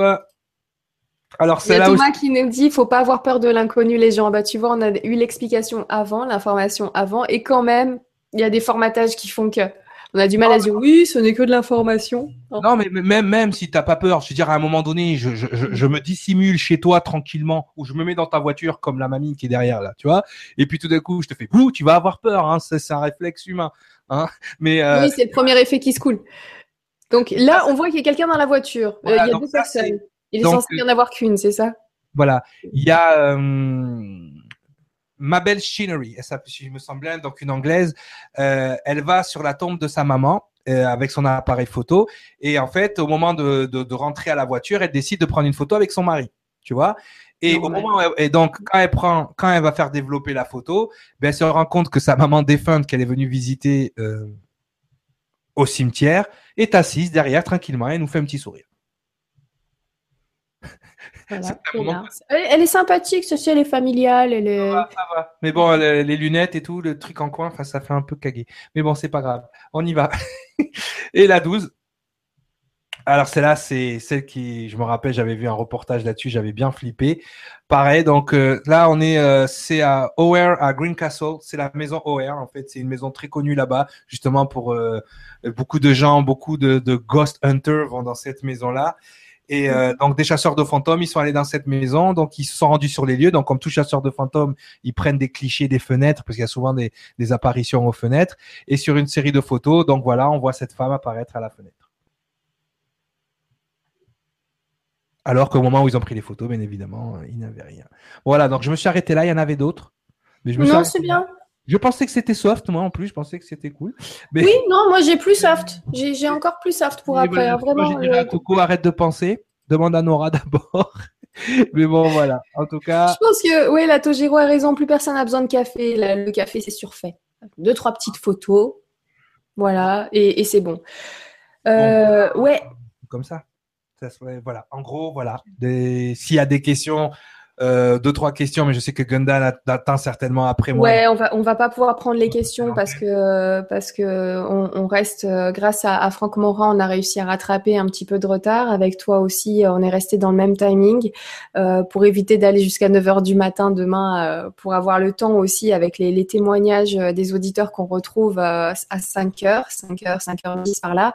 D'ailleurs, il y a Lux Naturae qui va se faire une petite pause pour être fraîche et dispo tout à l'heure. Donc à tout à l'heure euh, Lux Naturae. Et, euh, et c'est aussi très intense euh, parce que là, c'est vrai qu'avec avec vous, avec toi, par exemple, ce soir, Cyriliel, tu permets nous, tu nous permets en fait d'avoir une explication avec une distance. Et c'est vrai que quand on a des témoignages en direct de personnes qui ont vécu des choses en direct, il y a aussi cette part un peu émotionnelle qui est là. Euh, même si je pense que tu as, quand même deux, trois photos qui, qui, vont bien plus loin que tout ce qu'on aurait pu voir ce, cette nuit. Donc, euh, donc ça, c'est fait, les amis. Le, le sparadrap est enlevé. Si vous avez tenu Cyriliel, vous pouvez tenir le reste. Il n'y a pas de problème. Oui, ça va, ça va. Oui, de toute façon, en général, c'est comme ça. Exactement. En tout cas, je te remercie beaucoup, beaucoup, beaucoup, Cyriliel. Je fais un petit coucou à Nicolas Augusto qui regrettait vraiment de ne pas pouvoir faire cette soirée-là, mais on a eu une chance incroyable d'avoir, euh, de, t'avoir. Voilà, de, de 1h à 3h du matin. au pied levé à l'absence de Nicolas, en espérant quand même le voir euh, très rapidement pour, pour, pour son émission. Il va revenir faire l'émission à un autre moment, oui, il n'y a pas de souci. Génial, ben voilà. Donc, comme je t'ai dit, moi, dès que tu as besoin, je suis là. Euh, j'ai amené ma petite, euh, mon petit savoir aussi par rapport justement à l'incarnation et à la désincarnation aussi pour remettre, parce que il faut remettre le truc dans un, dans un cadre cohérent pour comprendre le phénomène tu vois, et en sachant qu'il faut prendre les choses avec des pincettes, puisque ce monde de l'invisible, justement, euh, est, est, rempli on est vraiment en cohabitation ici. Il est rempli de, manifestations et d'entités et on peut pas toutes les mettre euh, du côté du, réseau spirit et fantasmagorique, on va l'appeler comme ça. Il y a d'autres d'autres entités qui sont là, incarnées et désincarnées, euh, qui se nourrissent. Hein. Tout à l'heure, on parlait des énergies qui se nourrissaient de notre énergie vitale, mais quand on écoute certains théoriciens, euh, justement comme David Icke, qui nous parle des énergies reptiliennes de quatrième densité qui se nourrissent de nos émotions, elle, rentre dans ce cadre-là aussi, tu vois? Et elle vient faire, elles viennent faire écho aux écrits bibliques qui disent qu'il y a des, on a gardé le reptile en dessous du firmament, tu vois? Donc, quand on comprend ces choses-là, on est capable de faire des connexions entre les informations. Et si vous voulez plus de connexions sur les informations, je vous invite à vous procurer le livre Il était une fois le monde Genesis. C'était le moment France 2. Merci beaucoup, merci Cyriliel. Alors, donc, changement de décor pour la suite. Euh, je vous retrouve dans, dans 5-10 minutes. Donc, euh, alors, ne vous inquiétez pas. Là, vous n'êtes pas tout seul. Je vois qu'il y a Bertrand qui dit, que mon chien regarde derrière moi en grognant, je vais pas dormir. T'inquiète pas, tout va bien, donc c'est cool. On retrouve euh, Gundal en plus. Euh, on va peut-être commencer un petit peu par euh, deux trois petits films, notamment. je sais qu'il va nous parler de Seul sur Mars, par exemple, Man in Black. Donc vous voyez des petits sujets comme ça, assez sympathiques. Mais comme c'est Gundal, on va pouvoir aussi lui poser des questions sur le voyage astral, sa NDE, comment ça se passe après, et quelques petites vidéos que je voudrais vous montrer, qu'on puisse voir ces vidéos tous ensemble. Ce serait sympa. Donc c'est un petit melting pot de pas mal de sujets. Et c'est vrai que Gundal va nous apporter une petite bouffée d'oxygène de temps en temps en parlant des différents films qu'il voudrait mettre en lumière euh, avec vous euh, pendant cette nuit. Donc il est 3h23. On se retrouve dans 5 à 10 minutes sur euh, le lien qui concerne Gundal. Donc vous allez sur la page principale si vous le voyez pas sur votre droite et vous cliquez donc sur les affiches qui défilent et vous cliquerez donc sur sur la photo de l'affiche de Gundal qui pour le coup va vous mettre un petit peu dans l'ambiance mais je vous je vous rassure Cyriliel a dépassé l'ambiance de l'affiche de la conférence avec Gundal. Vraiment. Donc, euh, vous, vous l'avez fait, vous pouvez faire la suite. Je vous retrouve dans 5-10 minutes, le temps de se reconnecter. Je te dis à très bientôt, Cyriliel, et euh, bon courage parce que tu étais censé te lever à 5 heures du matin pour un déplacement. Ça va aller, t'inquiète, t'inquiète, là, je suis, je suis au top. Si, ça sert à rien que je dorme, là façon, alors je vais rester debout. ah, j'ai mis ma petite laine et tout, comme ça. Il a le, froid parce qu'il fait froid dans la pièce d'un coup. Ah ouais, c'est normal, c'est là hein, le soir. Eh ben écoute, si tu eh sais pas ben, quoi faire dans 5 minutes, 5 à 10 minutes avec Gundal, hein Je vais faire ça, je vais vous regarder, je vais répondre parce que j'ai reçu des questions sur Facebook aussi. Mais euh, t'inquiète, je suis là. Moi, je vais regarder Gundal, il n'y a pas de souci.